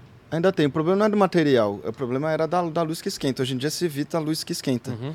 Mas eu uso bastante massinha. Você faz um combo, às vezes, num boneco, você bota um, um rosto de massinha para ficar mais fácil fazer lá, e aí o cabelo durinho para você só trocar. Tá. Fazer um combo. E, e- e- vocês fazem, por exemplo, hoje no, no- vai fazer um rosto, vocês modelam o, o- o rosto já pronto em várias posições, sei lá, a boca em várias posições, o olho. Cara, é uma escolha estética. né? É uma escolha estética. Às vezes é preferível você fazer um personagem que ele tem que ele tem um rig interno, que você gira a chavinha aqui, a boca abre, ele tem uma estrutura mandibular. Às vezes você faz pega várias várias vários rostos prontos impresso e, e só troca. Impresso em As- 3D. Impresso 3D. Às vezes um personagem estilinho Aardman, por exemplo, que tudo se mantém, você só troca olho e boca. Uhum. É uma, sempre uma escolha estética, a solução do rosto. Esses longas muitas vezes mesclam. as- E- Esse cara da Hardman, que é um- a gente tava conversando sobre ele, né? O Nick Park. Esse cara é um baita gênio, né? Putz, né? É o gênio. É. Stop motion deve muito, muito. Aliás, eu vi um teaser, um trailer no filme novo Dele? Hardman. Eu não sei se ele tá dirigindo. É, imagino que não, né? Dos passarinhos. Ele Ele virou tá- meio que Spielberg, né? Tipo, dá, bota o nome, mas. É. Como é que chama? Não lembro. Mas É o, dos o- passarinhos. de passarinhos. Pra mim, o, o melhor é aquele do- dos animais no zoológico, Creature Comfort. Creature Comfort. Que é, é muito o leão bom. brasileiro com sotaque Ah, é, brasileiro. o- é o Rickson Grace aquele, cara. É muito Você bom. viu o Rickson Grace falando inglês? Não, é Não, assim. é, é o leão brasileiro, cara. Because you need space. I need space. I need space. Because in of Brasil, space. you know. É You muito, know. É muito bom, cara. Muito bom. Que Gente, mais tem deixa eu aproveitar Vai, que tem uma per- pergunta que tem a ver com isso. É, Pode mandar. O Gabriel, simplesmente Gabriel, aqui pergunta: a Vetor tem várias expertises. É, quando chega um job novo, são vocês que escolhem a técnica que usar? E se sim, como vocês decidem em que técnica usar? Ah, eu acho que, acho que para complementar essa pergunta, dentro de uma estrutura como uma Vetor Zero, conta dos caras que não aparecem, por exemplo, o produtor se falou do Red Hunter, que- quem são as outras figuras que estão aí no, no meio para fazer essa, essa roda girar? Cara, teve uma época que a gente percebeu que a gente tinha mais produtores, producers, do que artistas. Porque animação é um trabalho coletivo, né? Você não faz sozinho. Você fazer todo mundo fazer a mesma coisa é um trabalho de coordenação. Então, você realizar a animação é a parte mais difícil. É isso, é você fazer essa convergência. Então tem muita gente, meu. Tem, tem a Cris Santos, o Edu, meu braço direito, faz tudo. Tem- olha, tem, tem, tem muito. Eu, eu diria que se não é 50%, tem uma chance de estar perto disso. Fora a questão de atendimento, cliente, Sim, comercial. comercial. Que não é só comercial, né? Não é sobre vender, é Sim. sobre fazer o meio de campo Sim. entre a língua dos artistas e a língua de um cliente, né? Cara, a escolha da técnica, ela tem de tudo, né? Tem gente que tem agências que vêm e falam assim, eu quero, sempre é pautado em referência. Hoje em dia é tudo referência. É, eu quero um filme que pareça com esse aqui. Aí você olha, normalmente é um 3D. e e se você entende que o cliente ele tem flexibilidade para uma proposta nova na concorrência, eh, você propõe alguma coisa diferente. Existe sempre um jogo de, de bom senso nessa história que- envolve dinheiro Uhum. né? Você é muito fácil você fazer um, um resultado incrível e ganhar uma concorrência jogando, gastando todo o dinheiro que você potencialmente vai ganhar para fazer esse trabalho, o que não faz nenhum sentido porque você Sim, você, Tá ali você fazer dinheiro. então a escolha da técnica e das soluções técnicas escolhidas dentro da técnica, ela sempre tem muito a ver com uma relação ali de, de custo-benefício. A animação é muito fácil mesmo, você, você gastar todo o dinheiro. O difícil é você ach- achar soluções criativas para você comunicar uma coisa que parece que tem valor de produção. Sabe, fazer um tsunami com... Lembra no o Fantastic Mr. Fox? Qual que o é esse? filme do Wes Anderson, da- das raposas. É um stop motion fantástico. Aliás, o Wes Anderson é um, é um artista, é um cara que faz filme de ator que eu admiro imensamente, porque ele faz o que ele quer. E nesse Fantástico Mr. Fox tem uma cena de uma ogiva, uma bomba gigantesca caindo, uma explosão que tradicionalmente em Hollywood é- são cenas caríssimas. Sim. Que ele fez com algodão, baratinho, por Uhum. R$ 2,99. Cara, é muito genial. É muito genial. Você olha ali e fala, beleza. É para isso que eu estudo. é muito legal. Mas tem, tem um lado também, né? Quer dizer, isso, vezes, a- o cara fez um negócio barato, mas tem todo o expertise dele, a experiência dele, histórico de vida dele, que permitiram que um cara que é teoricamente caro conseguisse fazer uma solução muito legal, né? Sim. A gente respondeu a pergunta que o cara fez ou não? Respondeu sim, é que quando você tem flexibilidade para discutir isso e tem orçamentos, a gente pode sair do, do- pode op- opinar so- sobre o que a agência trouxe. Foi muito bem respondida. Deixa eu aproveitar essa pergunta e fazer uma, uma, uma paralela. Como é que está o cenário brasileiro nesse aspecto? A publicidade brasileira sempre foi uma das mais criativas no mundo. Uhum. Por mais que seja clichê, é verdadeiro, Uhum. com todos os problemas. Como é que tá, hein? Cara, você está botando a pandemia no contexto? A pergunta tem a Hum. ver com o, o momento presente? Responda como você quiser. É... Cara, o mercado de animação, especialmente, ele está num momento muito curioso. É... A gente tinha um mercado muito pequeno e que, basicamente, um artista de animação ele tinha como saída trabalhar com publicidade. Aí veio as plataformas de streaming Uhum. e também a indústria de games. Lá na Vetor a gente sentiu muito quando isso, isso surgiu, a gente tendo que compartilhar os nossos artistas, que já não eram tantos, os profissionais, com esses dois mercados, que têm granas muito diferentes. Inclusive, o, o, o de streaming tem menos grana e o de game tem muito mais. Mas foi inflacionado. Tem novela, tem novela que, que, que roubava os nossos funcionários também. É, isso foi muito difícil, mas foi administrável. Só que aí veio a pandemia. E a pandemia ensinou que é possível trabalhar remoto. É. Ninguém E sabia, né? A galera não. É impressionante não tá como ninguém sabia disso. É impressionante, demais. Lá na Lobo a gente já já está fazendo isso há um bom tempo, mas a gente não ainda não, não sofria desse, desse isso é uma coisa que se voltou contra a gente porque agora os estúdios gringos entenderam que podem contratar o artista brasileiro E já contratavam, né? Quer dizer, a gente já exportava talento a rodo A todo gente ano, mas era, todo um, ano, mas era uma era uma- exportação mais complicada porque nós estávamos falando do cara que saía daqui e ia morar fora mesmo. Exatamente. Agora o cara tá morando no interior e tá trabalhando. É o cara vai num lugar que tem qualidade de vida e o cara tá ganhando em seis vezes mais, mesmo se e ganhar a o gente agora tá além de competir com outros mercados, com com com game, a gente tá competindo com um câmbio que tá muito desfavorável. É. E essa competição tá dureza, tá muito dureza. Que bom, cara, fico feliz. Tem alternativas. Problema de vocês. Pronto. Não, mas é, verdade, Mas é, é muito verdade, legal, cara, é porque é, é, esse essa galera sofreu muito durante muito tempo. É, e tô botando nesse saco o programador, tô botando um monte de gente que não, não, não tem relação direta com o que a gente tá falando. E que, e que hoje se abriu um cenário. E, e vou mais longe, cara. E, e a gente tá falando aqui de São Paulo fora do mundo, mas o que eu acho que foi mais legal aí é você abrir pro Brasil.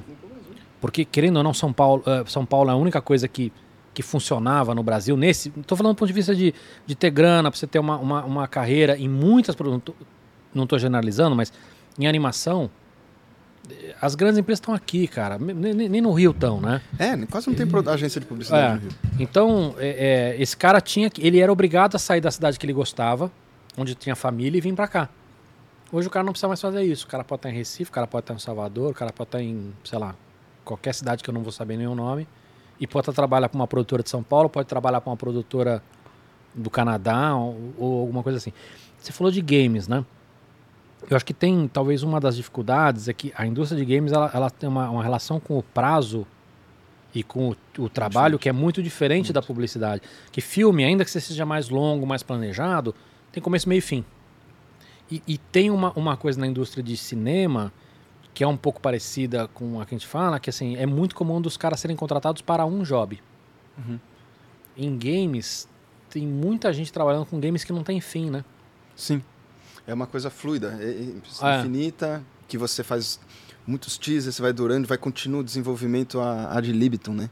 É. É, eu tive minha fase entusiasta do, do game e falei, meu Deus, que coisa de louco. E, e com game teve coisa de stop motion legal também, não teve? Como é que era o nome? Tiveram uns jogos indies que usavam de stop motion sensacionais. mano. E tem uns que lembram, né? Aquele Little Big Planet, que não, é, stop, não é stop motion, Tem- mas, mas ele, tem um ele tem muito né? essa. essa Uma coisa é miniatura, um tipo É. shift. Ele o. Sackboy lá, ele, ele parece um bonequinho de stop motion, tem um pouco essa, É. essa brincadeira. É. Legal. É legal pra chuchu. Mais pergunta, Focas. É o seguinte, tem uma pergunta que eu acho que eu já sei a, resposta, inclusive. Mas o Marco Antônio Melo pergunta: Boa tarde, parabéns pelo canal. É, toda animação Obrigado. é feita com storyboard? Ou existem animações que podem ser feitas sem usar o storyboard? É, Cara, tem um filme aqui que eu trouxe que não tem storyboard. como é que chama o filme? Só pra saber se a gente tem aqui. Tem ele aí? Tem. Vou bota colocar. pra gente então. Lógico. Tira esse aí, a gente bota. Hum. Ó, mexerica. Tem aqui damasco também e tem outras geleias ali, tá? É storyboard e animatic, né? Vendeu. Isso é 3D, né? Não, isso é tudo filmado. Nem fudendo. É Cala a filmado. boca. Esse eu fiz a trilha também, com muito orgulho. Não mente, cara. Não, não, não, não. Pera aí. Como assim filmado? Isso aí foi um. Esse, o Cíclope é um, um festival Vou pedir só pra você, que agora começou a chuva. Mas O- puxa o microfone pra você ficar à vontade. Pronto. O Cíclope ele é um festival na Argentina que os caras chamaram a gente para fazer livremente a identidade visual do, desse festival. Eu falei, beleza, pode fazer qualquer coisa. É Uma coisa que eu nunca tinha feito, que eu tinha muita vontade de fazer, era experimentação na água. Então é um aquário gigante que a gente fez uns. Foi na 25 de março, comprou um monte de material, ma- comprou tudo que podia, assim, que era baratinho, coisa bem de 25 de março. Pena, pluma, bexiga, massinha, e ficou testando dentro d'água. Cara, não acredito. E aí, é- isso é pura experimentação.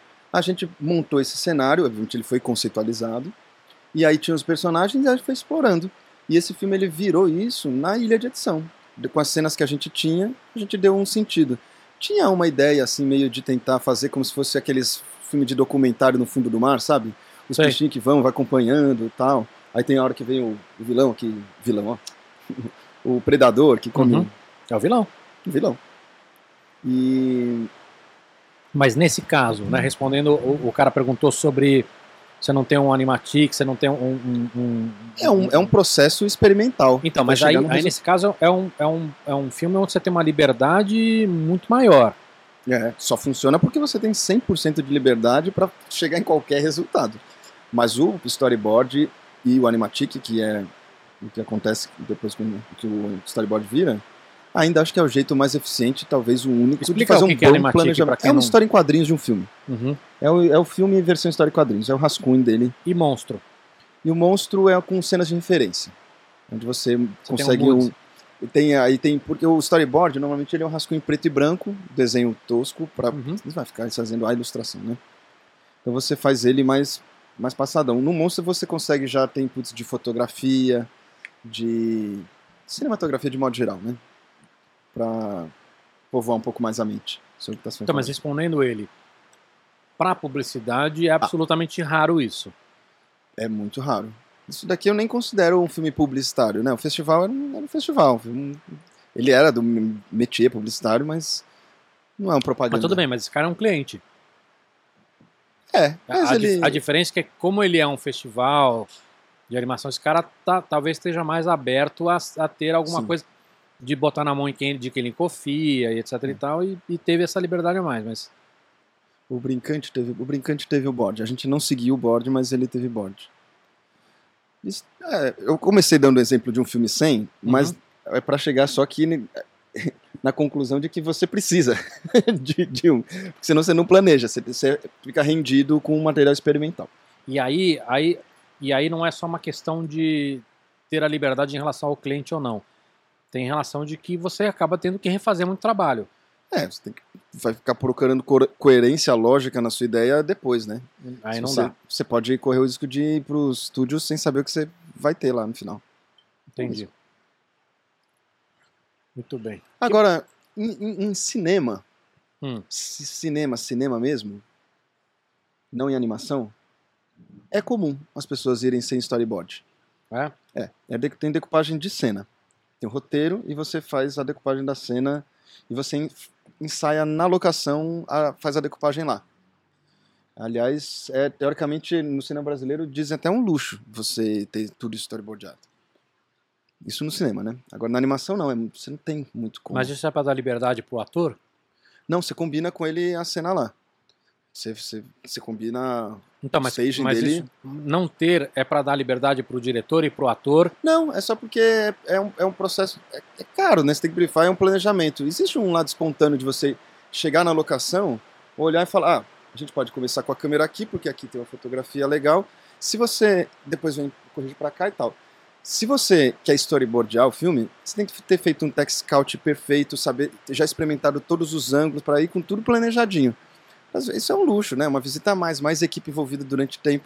Às vezes você só fazer um. olhar lá a locação e fazer é, na locação o planejamento funciona. É, imagina até porque assim, não, não dá para você planejar tudo neste caso, né? Porque o cara vai lá, fez a visita, e aí quando foi lá, tava mais nublado, ou É. mudou alguma coisa no Pois é. cenário, porque querendo ou não, faz muito externa, e aí não, não, não cabe mais o que foi planejado. Né? Exato. Legal. É, põe mais um pra gente ver aí, Focas. Ok.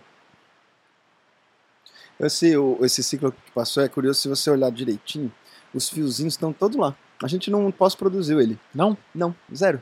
Zero. É tudo. As hastes eram hastes de vidro. E você tinha água mesmo dentro É. do aquário? É, era um aquário um por um. Mas Hum. era stop motion ou você fez Não, animação? É meio, meio tá, play. então você, você, Go você- motion, né? Que a gente chama. Como é que chama? Go motion. Tá, então você, tem ali quase que um puppet, É. né? Um, um- aí você puxa o fiozinho e vai filmando aquilo, é isso? Tudo com efeitos práticos. Legal. Esse é em papel? Esse é em papel. Esse deu trabalho, meu. Não, Seis meses fazendo esse negócio. A gente alugou uma casa. Como é que chama esse? Pra quem. Pra Drugo. Guerra, War on Drugo. Guerra ao Drugo. quem... D-R-U-G-O. Isso. Tá. Porque faz uma analogia com as drogas, né? Esse é um, esse é um filme feito pra, pra festival também, né? Ele De- não foi- ele foi feito, a ONU, ele fez uma ele eles foram fazer um lançamento de uma nova resolução da ONU. E nessa resolução tinha um novo posicionamento sobre drogas, que era em vez de proibir totalmente, você Que lidar isso com um problema certo, de, né? de de política pública, de saúde pública. Sim, E esse filme era para ilustrar esse esse posicionamento. esse posicionamento. Cara, esse filme é maravilhoso, cara. Esse ganhou o prêmio, viu? É. Esse fez a minha vidinha. Quanto tempo você falou? Foram, se- foram nove meses no total. Foram é, um mês e meio de pré, seis meses de produção e um mês e meio de pós-produção. E, e como é que vocês fizeram papel? Vocês usaram laser cutter ou não? Vocês Muito laser cut, tem... Esse, é engraçado que o, o dragão, que ele é todo de papel, ele era para ser o único objeto de, de massinha, ele era para ser físico 3D. Só que. Era você ali? É. Caramba, cara, você tá muito diferente. Eu não tinha barba, eu deixei a barba É. crescer depois desse filme. E aí. E aí eu não gostei da modelagem. Quando chegou lá o boneco pronto, eu achei que tava muito coxa, assim, tava muito comportado, sabe? Que Sei. negócio mais agressivo. Foi o caos, porque a gente atrasou. Mas no final, aí a, a solução de papel foi meio que o improvisado ali para poder não perder o prazo do filme. E eu achei muito mais do caralho do que ele se ele tivesse sido. Não, esse, esse filme é fantástico. É, quem, 3D. quem, quem tá no, no Spotify, procura aí. Esse, esse deve ter no seu portfólio, né? Imagino. Tem, tem lá. O Warren Drugo tem no YouTube, ele tem. Ele deu uma viralizada assim, porque ele tem uma temática muito boa. Não, é um bom gente- jeito de você explicar o problema das drogas. O roteiro dele foi muito bem feito. É, O não, esse, esse, esse filme ele tá, ele tá todo certinho, cara. O roteiro é bom, É uma a ideia, animação é uma boa. ideia- a técnica é maravilhosa, que é uma técnica que é, é muito pouco usada, né? É. Até por causa do trabalho que tem. Esse, o. Esse, obviamente, ele tinha expectativa de, de botar no festival pra, pra circular. E eu tive que lidar um dia. A gente viu que a gente não ia entregar o filme a tempo. A gente dimensionou mal, a gente errou. Só que tava todo mundo, meu, empenhadíssimo, porque sabia que tinha um roteiro na mão e que o filme tava ficando. Cara, e aí. Um dia eu chamei o Marcelo Serra pra fazer uma visita no. Era da MAP esse filme? É, criação dele. Foi meio a despedida dele dar um up esse filme. Não, se despediu bem, então. É.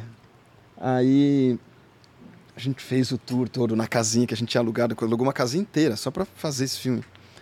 Aí ele ficou todo maravilhado, aí quando chegou no final eu falei, pois é, mas tem um negócio pra te contar. ele não vai ficar pronto a tempo. gente, foi uma, notícia dura. Mas ele aceitou. Aí a gente escreveu no festival do ano seguinte. E ele performou bem.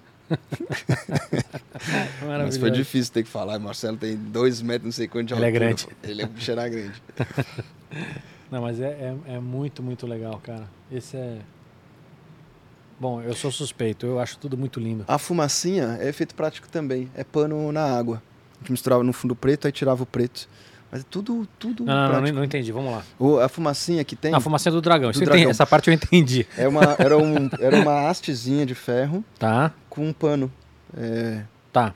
pendurado. A gente botou no aquário com água e aí Ah, ficava entendi. fazendo... E aí depois você, fez a, a rotoscopia pra tirar o. É isso? Pra pra- É, porque como era preto, o preto ele você só dá Ah, um então no só preto. Deu, só deu um key no, no apliquei, preto e. apliquei o footage ali como Legal. um blade mode. O fogo também é um... É, é, E isso, isso são assim. coisas que são, são padrões, são ideias que já estão por aí, ou, ou, ou tem muito Não. de criatividade Não, também? essa eu me orgulho muito. É esse tipo de coisa que, inspirado nos- nas soluções, por exemplo, como fumaça feita de algodão, que a gente procura. Porque, por exemplo, fumaça é uma coisa difícil de fazer no stop motion. Sim. Né? Vai fazer houdini, dá trabalho, tem que interagir. É uma solução mais plástica, né? O do design foi bem-vinda e foi E- bem e, baratinho. e fazer algumas coisas em animação ficam muito bem, mas outras acho que você percebe, né? É. Que fica, que- fica tem um que- corpo estranho. Fica um corpo estranho. Você tem que saber fazer, tem que usar com parcimônia. É, perguntas, focas? Nós temos o Leonardo Barbosa que manda: Salve Ca- Cava e Gabriel, sou fã do trabalho de vocês. É, queria saber do desafio de produzir nos diferentes formatos: vertical, quadrado, Nossa, horizontal. Ele manda aqui um, um abraço do Ceará, apelido antigo, ou seja, ele deve conhecer vocês. Sim, Ceará. Obrigado, Ceará. Pô, Ceará. Você fez a pergunta, cara. É uma pedra, não sei, isso tá um inferno. É. um inferno da vida. Mas vou dizer que para animação é um inferno menor do que para um diretor ou produção de live. No live, você O que, que você chama de live? é pessoas, live action. Tá. Você tem que entregar um comercial que tem filmagem. O que, que você faz? Você filma duas vezes? Porque no, no 3D, o- hoje em dia o que a gente faz é render com canvas quadrado. Então tem. Você do quadrado, você, você tem aqueles quatro retângulos que você joga fora. Mas a faixa do meio você usa quando é 16 por 9 e a faixa central vertical você usa quando é 9 por 16. Não, e, e se você quiser, você pode fazer dois, que assim, uma, uma parte do trabalho é reutilizada. A, a, a, a modelagem é reutilizada, a animação, é, por mais que você tenha um- uma outra adaptação, sei lá, 80% você reutiliza. É. Né? Então, às vezes, você talvez tenha que mudar uma luz, uma câmera, alguma coisa, mas você reutiliza. O que a gente re- refaz é quando, por exemplo, pack shot, não tem jeito, você não vai poder fazer para duas janelas, você tem que fazer duas vezes. E aí, especificamente, alguns planos você filma vertical e horizontal. Só que o live action, você não tem como. A gente não tem essa resolução toda para você soltar um filme 4K, você filmando quadrado. O que, que é? Um 12K para você poder ter o vertical de janela? Aí a galera. Sim, porque o que você está falando assim, você está fazendo de repente para TV, onde você está fazendo em 4K, e aí para aquele crop lá sair no, na, no, no, no Instagram. no Instagram, esse 4K teria que ser 8K. Teria que ser 8K para você poder. É. Mano, Mas, você mas o Gabriel não é jeito. só isso, né? Quer dizer, um- uma coisa é você adaptar o visual, a outra tem o storytelling, né? Você, você tem que fazer mais saídas. Cabe no meio. É. você vai fazer um filme de um minuto, de 30 e de 15, são filmes diferentes. Uhum, Ainda que seja o mesmo filme, uhum. você tem que fazer a historinha caber ali, ficar legal em 15 segundos. E, e com essa quantidade de formato, É, mas você tem hoje, você tem uns que são 15 segundos, tem uns que são 60, uns que são 30. Cara, assim, na, na prática, você não tem como dar a- o mesmo enfoque, a mesma, o mesmo carinho para todos os formatos, que são peças diferentes. Normalmente a mídia escolhe, assim, é um filme para digital. Cara, vamos pensar com carinho no, no vertical, porque ele vai ter digital. É um filme para TV que vai ter uma saída para Instagram. Você pensa no- no- na janela tradicional e faz um crop ali. Uma cena pode ficar mais, mais prejudicada, mas, mas a história está contada. É muito difícil você contar perfeitamente nos dois enquadramentos. Como é que tá no mercado hoje? Já começa a vir coisa com mais foco em shorts? Em, em- em- porque, Total. porque hoje os- esses shorts que eu tô falando assim, são extremamente curtos mesmo, de 15, de 10, de, de Na verdade, 30. o fenômeno do digital, ele, ele expandiu para os dois lados, né? Uhum. Tem a gente tem muito mais entrega, a quantidade de coisa é assustadora. Isso é muita entrega. Mas, assim, tem, tem filme que a gente faz 50, 100 entregas de, de uma peça. Você faz um filme de dois minutos e aí você entrega coisa de personagem, post, gif, sticker, um milhão de cortes dentro dele. E, e o filme de dois minutos não era uma coisa que existia antes do digital. Uhum. Antes era 30 segundos, um minuto. E um minuto para campanhas muito grandes de lançamento, É. porque Hoje em dia, dois, três minutos é fazer um recorrente e 15 segundos é padrão. Você tem código de 15, cin- vinheta de 5. Nossa senhora. Teve um ano, uns três anos atrás, que eu juro que eu, eu ganhei dinheiro fazendo filme de 5 segundos. O que tava na moda, meu, era vinheta de 5 segundos. Nunca fiz tanta coisa de 5 segundos na minha vida.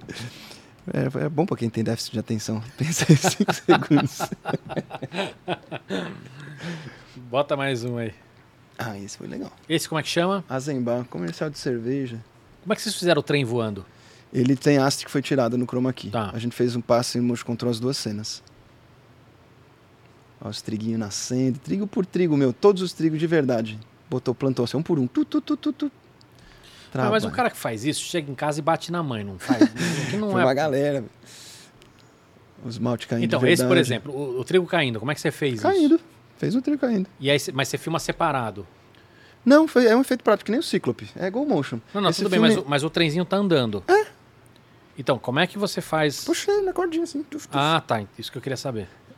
Porque Esse- você você tem uma parte do filme que o trenzinho vai andando na mão. Você vai lá frame a frame Tem posicionando. cenas em stop motion e tem cenas. Essa cena, ela é, é Go Motion. Ele tá sendo puxado pela Ah, cordinha. entendi.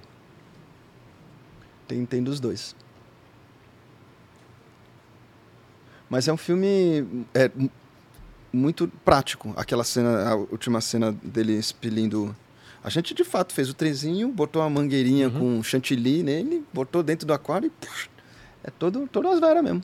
Então, por exemplo, essa água, então, ela, ela, ela tá É. espa- espalhando naturalmente porque o trem Uhum. espalhou a água. Uhum. É, num caso desse aí, por que que escolheu fazer isso em, em- em- dessa maneira e não em animação tradicional? O... Esse filme tinha essa vontade de ter muita textura, que é uma coisa característica dessa coisa física. Porque você tem a coisa da cerveja, tem o craft, o craft da cerveja é muito relevante. Ah, então é, tem um... Tem a, a textura, ela é- se faz presente na identidade visual da marca, é uma coisa E é uma muito cerveja desejada. premium, né? Então você tem essa coisa do, do artista, do... Então, fazia mais sentido, ia dar muito trabalho, essa quantidade de modelinho, essa coisa. Esse filme foi curioso, porque ele, ele, o orçamento dele fechou. A gente pegou o job no dia do lockdown, 16 de maio, Não vou saber. 15 de maio. Eu não lembro que eu almocei ontem. a gente fala, entrou o filme e começou a pandemia. A gente falou, e agora, velho? Como que a gente vai produzir isso? É. E aí foi tudo produzido meio em casa. É, porque se é uma animação tradicional. A gente foi cada um. é, tinha o cara que fazia o trenzinho foi fazendo tre- trenzinho em casa e a gente aprendendo a usar o zoom. Aí mandava motoboy para pegar trigo. Foi, foi, entendendo, foi cada um fazendo. Aí teve o fim do lockdown, que coincidiu exatamente com os dias de filmagem.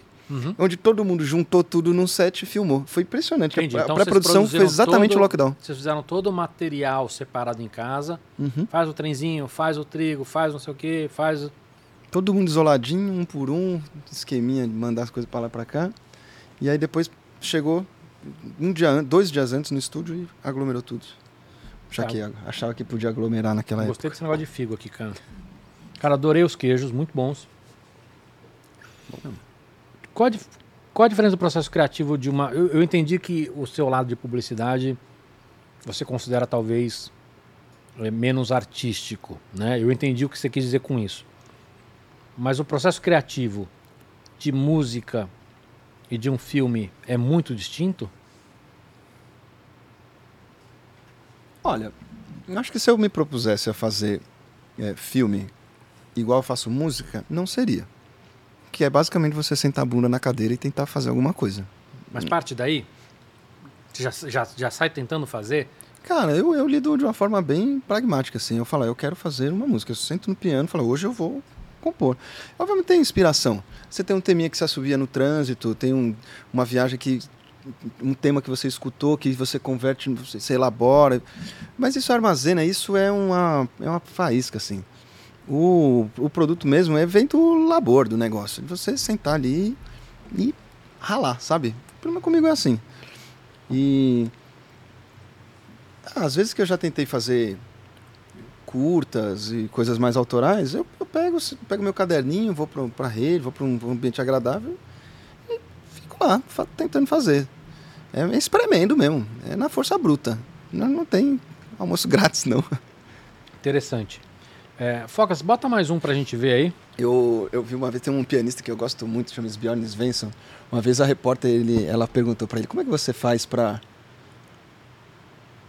Como é que era a resposta dele? Como que você cria as suas músicas? Aí ele falou, ah, eu...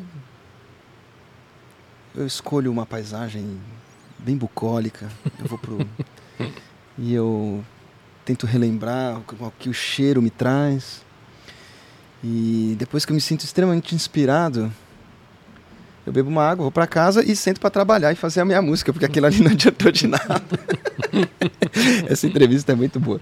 Ele é do meu time, assim, ele exige, não é falta de romantismo, existe inspiração, mas ela não é o não é o grosso da história, né? E, e- e- e pesquisa durante o processo criativo. Ah, muito. Nossa.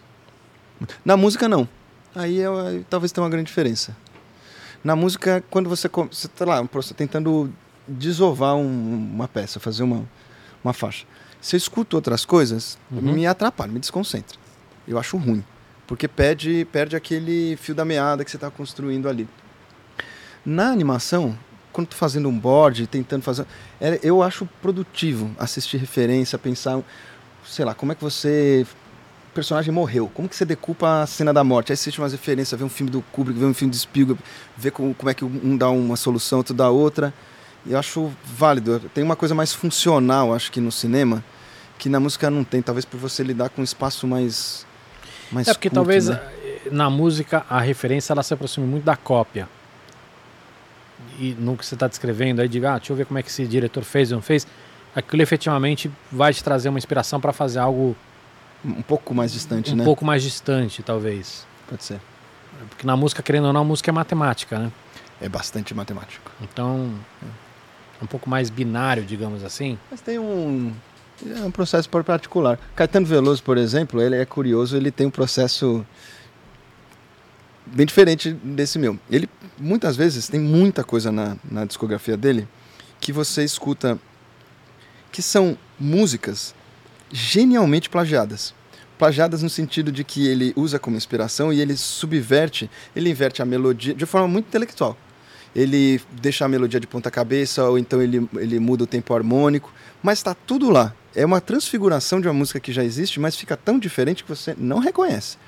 Mas tem a música, tem, tem muita gente cabeçudo que é capaz de fazer. Eu já peguei umas, umas obras destiladas dele nesse ponto e você foi, caramba, é genial também. É porque ele consegue deixar talvez, distante. Talvez até mais, né? É. Eu acho muito admirável, assim. Legal. O Fox, queria que você voltasse. Esse, esse é o filme do, da Caixa, né? É. Esse filme chamou muita atenção, a impressão minha, porque marcou muito para mim esse filme. Cara, eu, eu. E é um filme que não veiculou me muito, né? Muito. Não, ele me veiculou, mano. É? Veiculou. Ele, ele passou na TV e no cinema. Ele ficou dois anos. Esse filme aí ficou dois anos passando Como é no que chama cinema. esse filme? Tem um. Caixa, caixa de emoções. Caixa de emoções. Que era, que era um, um negócio de, da caixa pra, pra teatro, né? Que que teatro, era? é, é a caixa da cultura. Tá. Eles financiam cultura. É uma propaganda da Caixa dizendo a gente fomenta a cultura e um eles fizeram dois filmes ao mesmo tempo. Um era esse que é pra TV e o outro que eles botavam no Cine Belas Artes toda vez que ia começar um filme falando desliga seu celular e tal. Uhum. Esse filme fez serviu para o que eu acho mais legal da publicidade, que é experimentar, né? Experimentar. Se tem uma coisa legal da publicidade é que eles eles te pagam para você experimentar umas coisas que você sempre quis. Sim. Esse é um desses. Porque É. você precisa ter um frescor de alguma maneira. Precisa. Faz, tá no job description. É. Você tem que saber trazer uma novidade no negócio. E essa ideia de misturar o cenário do stop motion com um personagem realista, explorando o cenário, é uma coisa que eu tava. Aí todo o teatro ali é de verdade, é, É. físico, É. e os personagens se movimentando, todos são 3D. Isso, tudo que se mexe é 3D e tudo que é estático é Mas tem, mas tem algumas, sei lá, umas, umas luzes que acendem, tem umas coisas também de. de- luz. Ou, Ah. ou isso também é efeito? Tem umas luzinhas que acendem. Deve ser real. Deve ser E, real. e esse é um cenário que tem, sei lá, o tamanho dessa mesa é aqui. pequeno, ele é bem pequeno. Pra, ele, a gente errou na escala desse cenário. Foi muito difícil filmar nele. Porque ele, esse deveria, ele, ele mesa, teria que ser maior, é isso? Ele teria que ser tipo o dobro. Mas você está falando uma questão é, de Ah. logística, de você entrar lá e mexer num negócio ele ficou apertado. é Mais isso? do que isso, a, a distância focal, a, a distância do, da base da câmera até o centro focal da lente, nessa escala, significa que a distância mínima quando você botava a câmera no chão era tipo 2 metros de altura. Então, para você botar fazer uma câmera baixa, um contra-plongé, a gente tinha que tirar o chão. Então, o chão dele, ali dá pra ver que ele é todo desmontável, todo modular. É, a gente não, essas- esse é o tipo de coisa que você só aprende na prática. Só né? na marra, a gente Porque apanhou. é uma coisa absolutamente óbvia, É. mas que você só vai pensar a hora que você fizer uma cagada. Na hora que você bota a câmera e fala, não Up- chega. Ups. Oi. Não, mas olha, a nossa defesa, a gente pelo menos, a gente sabia disso e a gente fez, a gente planejou o cenário modular imaginando esse tipo de dificuldade. Só não imaginou que fosse tanto. E, e deu muito trabalho mesmo. E de, de- esse, esse tem um trabalho magnífico também de, de conceito, né? Dos personagens. De quem que são esses personagens? Cara, é, é de bastante gente. A Isabela é uma das principais artistas que conceitualizou. A maioria dos personagens é dela. Mas tem personagens. O Tony, que é o marido dela, inclusive um casal fantástico. Os dois artistas. Eles, eles dividiram a, a pré-produção desse filme. E, cara, tem uma curiosidade muito grande desse filme. O, os caras que contrataram a agência, o, o Huberto e o Salles. Fiz toda a PPM, tava lá, e esse boneco, esse mestre O de que, que é cerimônia. PPM? Hã? PPM. É a, é a reunião de pré-produção, reunião de acordos. Uhum. Pre-production meeting, onde você coloca todo o cliente na sala, a agência, todo mundo e fala: o filme vai sair assim. Podemos começar? Mas o que, Ah, que você mostra? O, tudo que for possível antes do filme estar pronto. Concept do personagem, de cenário, a decupagem, storyboard, animatic, referência de fotografia, referência de textura, tudo que você conseguir É, para tipo, povoar a cabeça que, do O que a cliente. gente tiver que mudar depois disso vai custar caro e vai, vai demorar, é isso? É, tem implicações, no seu caso a caso, mas Falou bonito, hein? vai ter implicações. vai ter implicações, é o famoso fudeu, Foda. Aí, tava tudo aprovado. tá? Mas o diabo do personagem principal, o mestre de cerimônia, Que é o... É o o João Grilo lá da história, é, Não, o cara falou, não, não é isso. É, Tem aí no making off, eu acho. Tinha o que a gente tinha proposto, ele era um mais bonachão, assim, ele era mais gordinho. é, apareceu uma cena que tem vários. Era. Tem um mais magrinho até um mais... Eu fui só com o mais gordinho, que era o que eu gostava. Aí o cara falou, não, não é isso, não é isso. E aí começa a rodar prazo, né? Aí faz uma outra rodada de concept. Ah, não é isso, não é isso. Fala, caramba, vai dar merda, a gente precisa rodar esse negócio e os caras não aprovam, não posso começar o personagem principal. Aí tem que fazer uma reunião, call, e o cara falou, mano, é o seguinte, vamos copiar alguém da vida real, eu vou, eu vou trazer uma referência que eu acho que é mais fácil do que a gente ficar inventando personagem. Uhum. Tem um artista que eu gosto muito, eu não sei se você conhece, chama Antônio Nóbrega. Pode copiar ele. Eu falei, ó, Antônio Nóbrega, eu conheço. Por um acaso, pouco. ele é o meu pai. Cara, Velho. não pode ser. Os caras não acreditavam. Falei, qual é possível? E, e a referência desde o começo é que eles não tinham me mostrado, mas eles venderam o filme com um monte de moodboard das peças do meu Eu pai. fico imaginando do o cara te explicando como era o, o cara. Como é? Ele não é assim, você não conhece Se bem eu ele. conheci, ele é assim, mas ele é mais baixo. Olha lá o detalhe das lâmpadazinhas. Mas fazer coisa nesse, nesse nível de detalhe também é muito. Olha lá. Isso é efeito? Tudo 3D. A lâmpada De acendendo? verdade, de verdade. É de verdade, é. Verdade, Dimmer. Isso é uma coisa interessante da fotografia do stop motion. A fotografia tem que ser em escala também. A quantidade de fótons no ambiente, ela é, porque você tem o recurso de fazer fotografia de longa exposição. Tá. Então, para não esquentar o negócio, uma coisa no cinema, você tem o obturador, ele é mais ou menos fixo. Você não Uhum. pode fazer uma foto de um segundo. Então, no stop motion, você pode fazer fotos extremamente contando com rebatimento para chuchu. Isso tem né, benesses e malefícios. Qualquer alteração, passar alguém com um cartãozinho branco aqui quando tá tirando a foto, isso vira um, um refletor, né? É, dá- que tem, ser um- tem muito um impacto controlado. grande, né? Mas é o tipo de expertise, por exemplo, particular do stop motion lá que eu tava falando. Mas aí você estava contando lá. Aí foi baseado no teu pai, então? Foi baseado no meu pai. Eles descobriram que eles tinham contratado o filho da referência para fazer o, o filme e aí o negócio andou. Olha lá. Essa cena, né? Era, eu tinha proposto aquele, aí foi, virou esse. Que de fato parece com meu pai.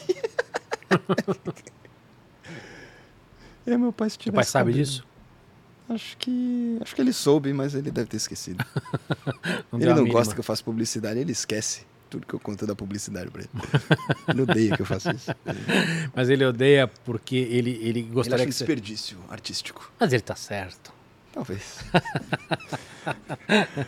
Mas é onde paga os boletos. É, o que paga menos boletos. Exato. É, cara, queria entender um, um- um pouco. Eu já entendi que você é auto- autodidata, mas queria entender um pouco mais das suas referências. Né? Óbvio que nós falamos da música e tudo, mas. Como é que Na você tá animação? aprendendo? De tudo. Como é que você está aprendendo? O que, que você está olhando? Como é que você se mantém em dia? Eu, honestamente, eu me sinto em falta com isso. Hoje em dia, eu não me sinto uma pessoa atualizada. Eu, quando eu comecei, eu, assim, eu devorava de referência tudo, tudo, tudo. Era impressionante. E eu lembrava dos nomes dos artistas e vivia, Isso vivia. chama aquilo. idade, você sabe, né? Eu não lembrar mais o nome dos artistas. Mas, o, o Não, que mas é que- porque eu, eu, eu usava de algum jeito, sabe? Uhum. E estava tá em sempre fresco. e é, agora eu uso menos. Mas, mas vamos lá. Eu, eu, eu eu acho que hoje em dia eu me sinto um pouco mais, mais parado, mas é, a forma de se consumir a novidade mudou muito. Eu, eu lembro, existia, por exemplo, Motionographer. Quando a gente tava, quando eu comecei nesse negócio, tinha um blog que centralizava tudo. O sonho era você fazer um filme e ser postado no Motionographer. Que não é mais assim. Tá tudo descentralizado, tá no Instagram. É, é, é muito mais nichado. E, e era difícil sair um filme, uma super produção de animação. Hoje em dia, meu, tá saindo uma por minuto. É Ah. dif- mais difícil você se atualizar. Então eu sigo os artistas que eu gosto, que eu me identifico, que acho que tem potencial para ser inspiração para o meu trabalho. E mas naquela época era eu comecei muito assim, eu gostava da galera do stop motion. James Van Meyer, Brothers Quay. Aí fui migrar pro 3D. Aí foi na época que surgiu o motionography. Aí você começa Uhum. a, Aí depois veio a fase do Houdini, que é a galera fazendo filme design com efeitos. E aí a gente ficou com meio um certo exagero, né? com, é, não, é, hiperlativizado, né? Tudo. É, porque a, a- a ferramenta tá aí e é tão fácil de usar que você Tudo acaba usando para o que não deveria usar, né? E na música eu, eu, lido a vida de Skynet e, e sucumbo ao que o Spotify me sugere. É, muito bom. Escuta, e você já falou agora que não está tão em dia, mas você está acompanhando a evolução de inteligência artificial ou não? Sim, isso é um assunto que me interessa muito. Porque, cara, tem cada coisa assustadora, cara, de animação. Sim.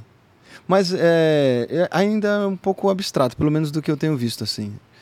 É, ou para né, deep learning, deepfake, mas, ou coisas muito abstratas de criação de imagens, né, que é coisa meio dreaming do Google. Não, cara, tem, tem muita coisa legal. O que acontece é que ainda está no paper. Uhum. Então você já vê, já vê rolando, já vê coisas que vão Tipo, tudo, cara. É assustadoramente tudo, assim, sei lá. Por exemplo, fluido. Por exemplo, render mais rápido. O que você puder imaginar, os caras estão fazendo. Só que ainda, ainda não virou comercial. aham. Ah, mas é dois palitos, né? É, é dois palitos. É, mas assim, muita, muita coisa. Assustadoramente, para tudo que você olha, tá rolando coisa. Esses dias a gente implementou de um paper, a gente até, baixou um paper. assim, até esse detalhe que você falou, por exemplo, de equalizar peso. Você tem software hoje que consegue montar um boneco para você numa posição específica e que ele, ele vai trabalhar o, o, o quanto de preenchimento e onde vai ter preenchimento dentro do boneco para dar o equilíbrio dele melhor. É. Nesse naipe, assim. Ah, eu acho que todo mundo tá ficando divertido, eu gosto. Não, eu também. Eu Mas é, é, é muito impressionante a evolução disso, né? E é exponencial, né? É. É, é, isso, é, isso assusta um pouco. É. Porque você não consegue ter a noção de, do, do limite. Você É, já não- fala, você já joga a toalha e fala, beleza, alguma coisa vai dar aí, É. só espera. N- Não tem, né? Não, não tem limite, essa que é a real. É, os caras t- tem uma. Não tem limite. É, tem algumas pesquisas que estão mostrando agora que, que a evolução da IA tá, tá meio que do- dobrando a cada três meses. Eu vi um podcast do, do Elon Musk falando sobre isso, falando, a gente precisa ficar atento, a gente precisa... É, Precisa colocar defende, limites. É, ele defende muito a moratória, né, Uhum. para algum, alguns assuntos. É. E faz sentido, né? Faz. Faz sentido, porque se é exponencial e, sem limite, e, e- e o negócio está crescendo nessa É. velocidade, A grande, a grande questão nessa história é que, assim, mesmo olhando numa cultura antiga de mundo, esse limite seria difícil de fazer. Porque parte do princípio que todos os países teriam que aceitar esse limite. É muito difícil isso acontecer. Mas mesmo que isso aconteça, nesse mundo novo, não adianta o país aceitar, porque as coisas estão muito acessíveis e muito distribuídas. Um moleque em casa de, que está de cueca na frente do computador e que tem uma máquina com uma boa Nvidia, você fala assim, ah, é cara, é cara, mas é muito acessível, é o preço de um, de um, um- um PlayStation 5. Esse cara consegue fazer é, coisas muito assustadoras. Então, ainda que eu, eu acho que ele está certo na moratória, ainda assim, ainda tendo um, um- um monte de regras e tudo, vai ser muito difícil a gente segurar a expansão de algumas coisas. você acha que a inteligência artificial ela vai substituir o artista? Você acha que tem potencial para Porque essa a, a grande pergunta é, tudo eventualmente pode ser substituída pela Uhum. inteligência artificial. Então, Mas o artista ele fica num lugar de, de dúvida. No meu caso, eu confesso que eu não- cheguei a uma conclusão. Eu tendo a, quando você mescla com entretenimento, você usa a arte como entretenimento, eu acho que tem grande potencial. Mas se você vier com um viés mais acadêmico assim do que arte, eu- é, acho que assim, o meu sentimento é o seguinte: se a gente está falando do produto final da arte, sem uma leitura humana dela, vai substituir 100%. Você vai ter quadros, você vai ter esculturas, você vai ter filmes, você vai ter muitas coisas que se você olhar o produto final, você não vai conseguir distinguir o quanto é IA e o quanto é humano ali.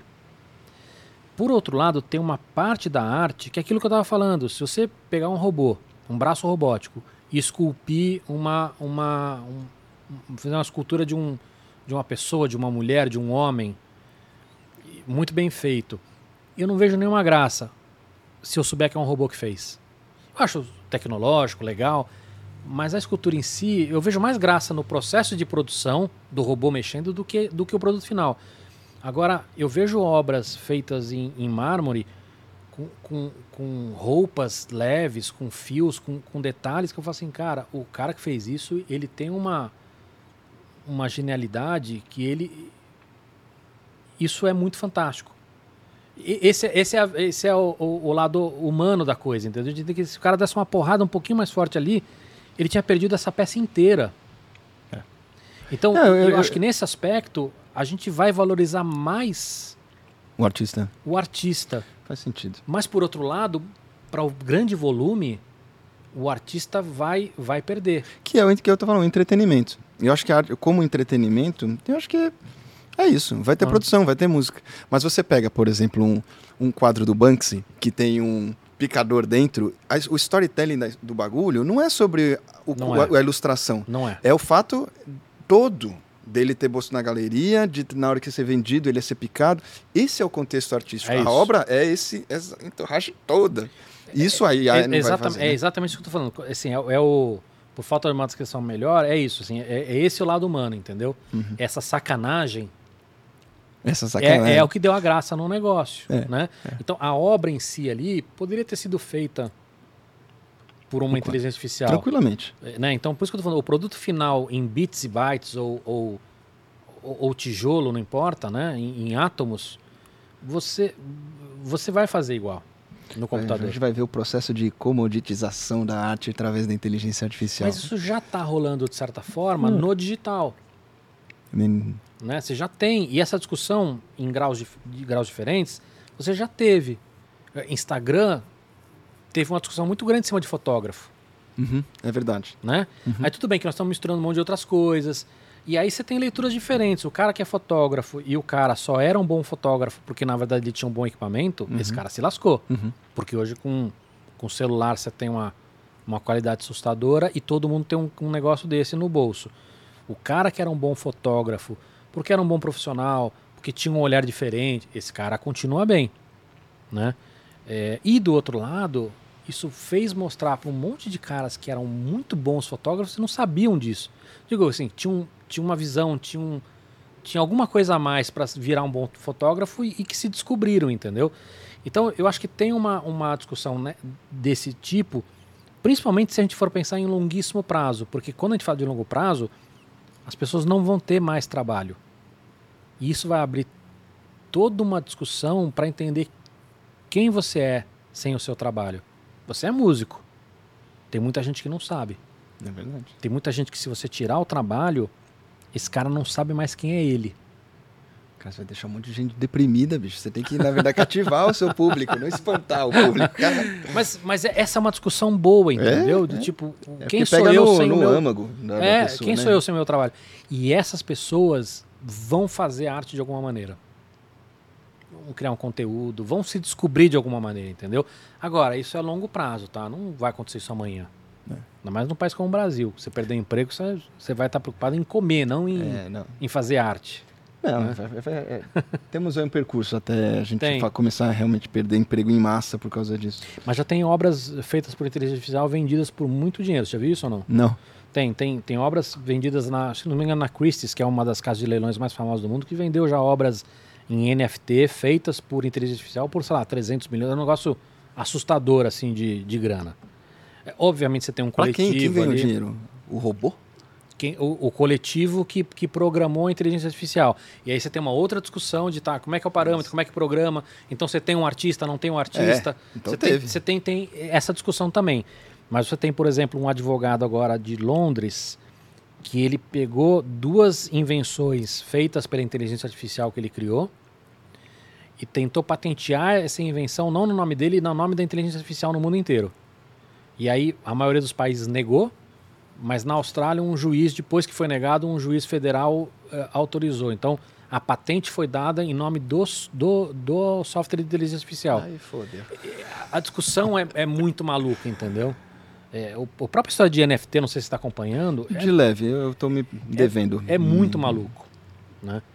Então, mas, mas é uma discussão boa, assusta muita gente, mas é uma discussão gostosa. Inevitável. É inevitável, Inevitável. É, tem que ter, porque. não é? É, a música, é- ela, de alguma forma, ela é, é pioneira em muitos aspectos. Assim. A discussão sobre direitos autorais na música, ela, ela Puta, é. cara, tem um cara, você não viu o que eles fizeram agora? O advogado? Não, não sei quem foi, se foi um advogado ou não.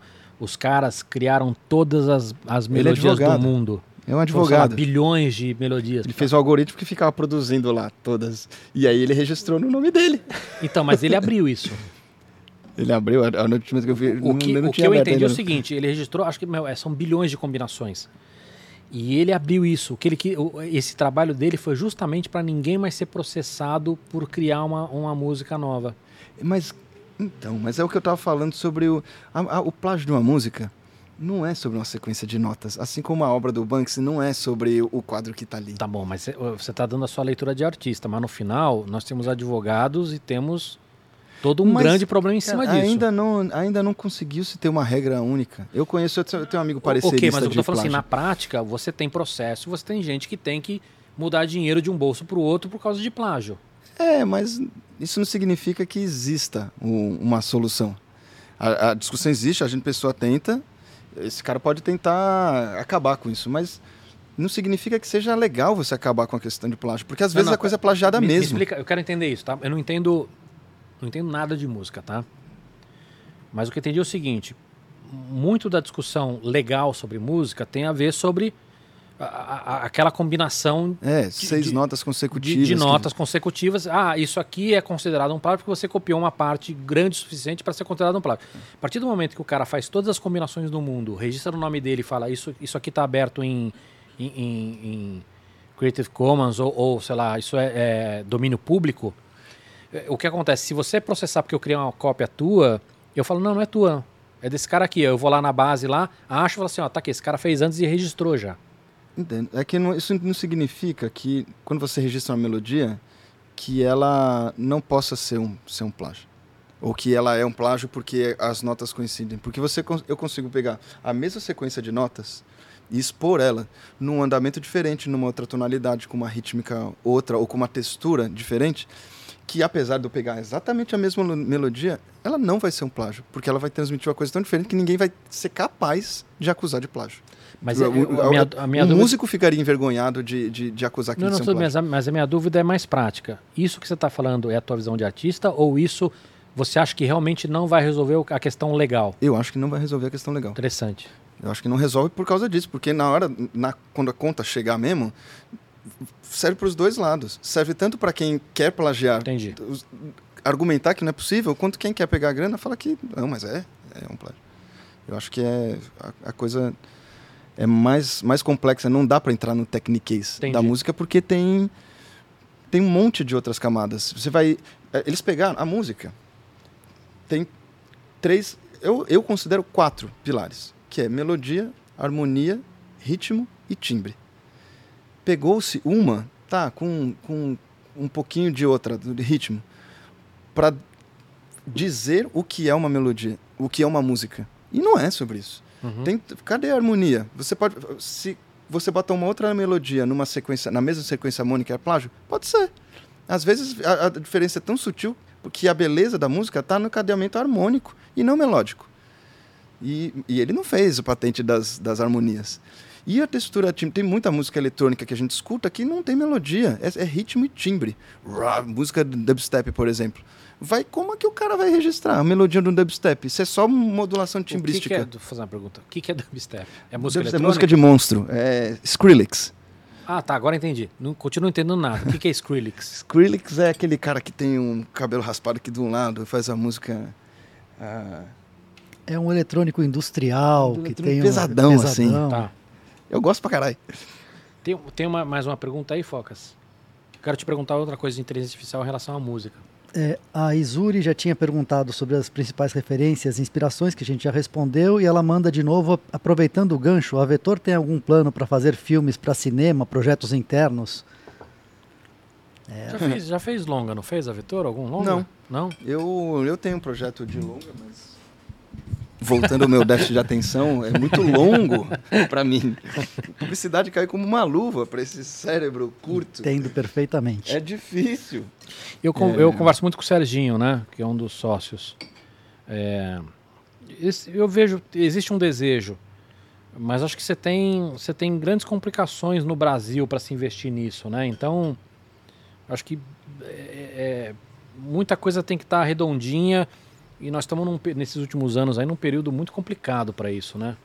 Não, a gente flerta com a ideia, a gente já assinou um contrato com a Maurício de Souza uma vez de fazer o longa do Horácio. Uhum. Não conseguimos levantar, expirou um contrato. Tem esse outro longa.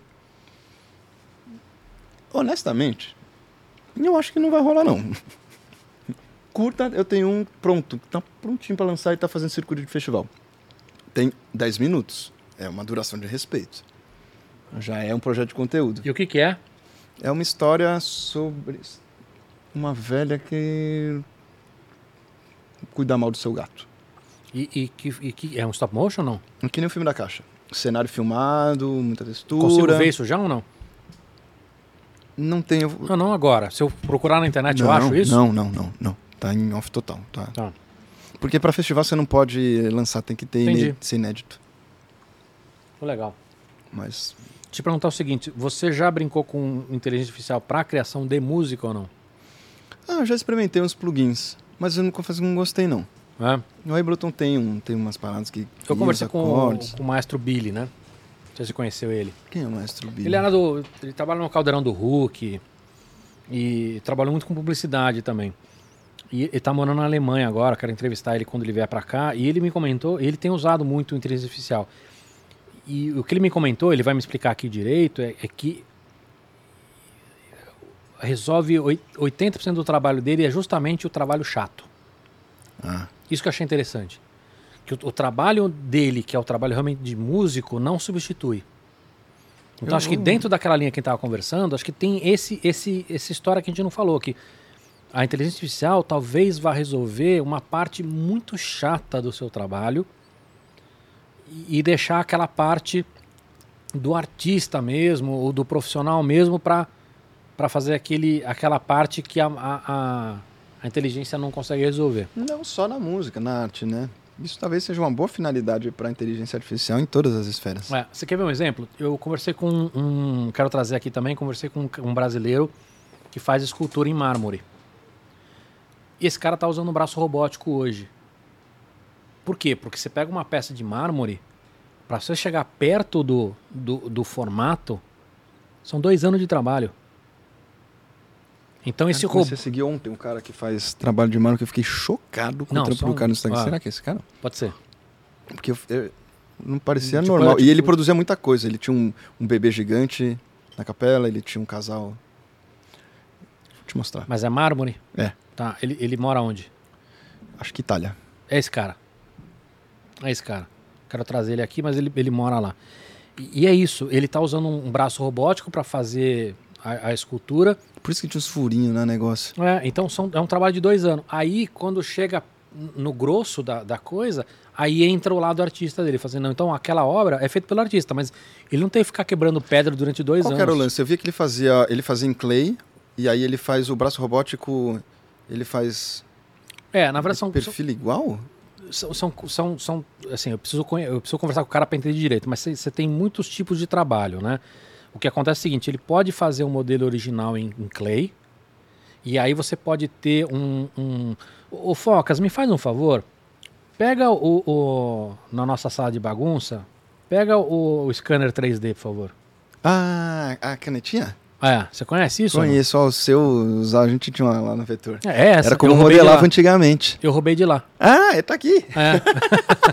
Porque eu usava lá, e não dá mais pra usar esse negócio, que não, puta, não, o Ah, cereal teve um é- bom final. É serial ADB, aquelas coisas antigas, software não se usa mais, e, e é muito chato, né, cara? É. Porque ele é de contato, né? Cara, agora É. fez todo sentido. É. Então, assim, eu imagino que ele usa uma mistura grande de técnicas, Uhum. né? Mas, assim, então tem... Obrigado. Tá aí, olha lá. Olha lá. Esse cara aqui, ó. Né? Então, esse cara tem, tem sensores em todos os, os eixos. Então, você normalmente o que você faz? Você faz a marcação dos pontos Aham. Né? Grid. do grid, e aí você vai encostando e você aperta um botão no pé ou na mão e ele marca a posição do ponto, a posição do ponto, a posição do ponto, a posição do ponto. E aí você, você transforma em 3D aquele objeto. Entendeu? É um scanner 3D. É, então o que acontece?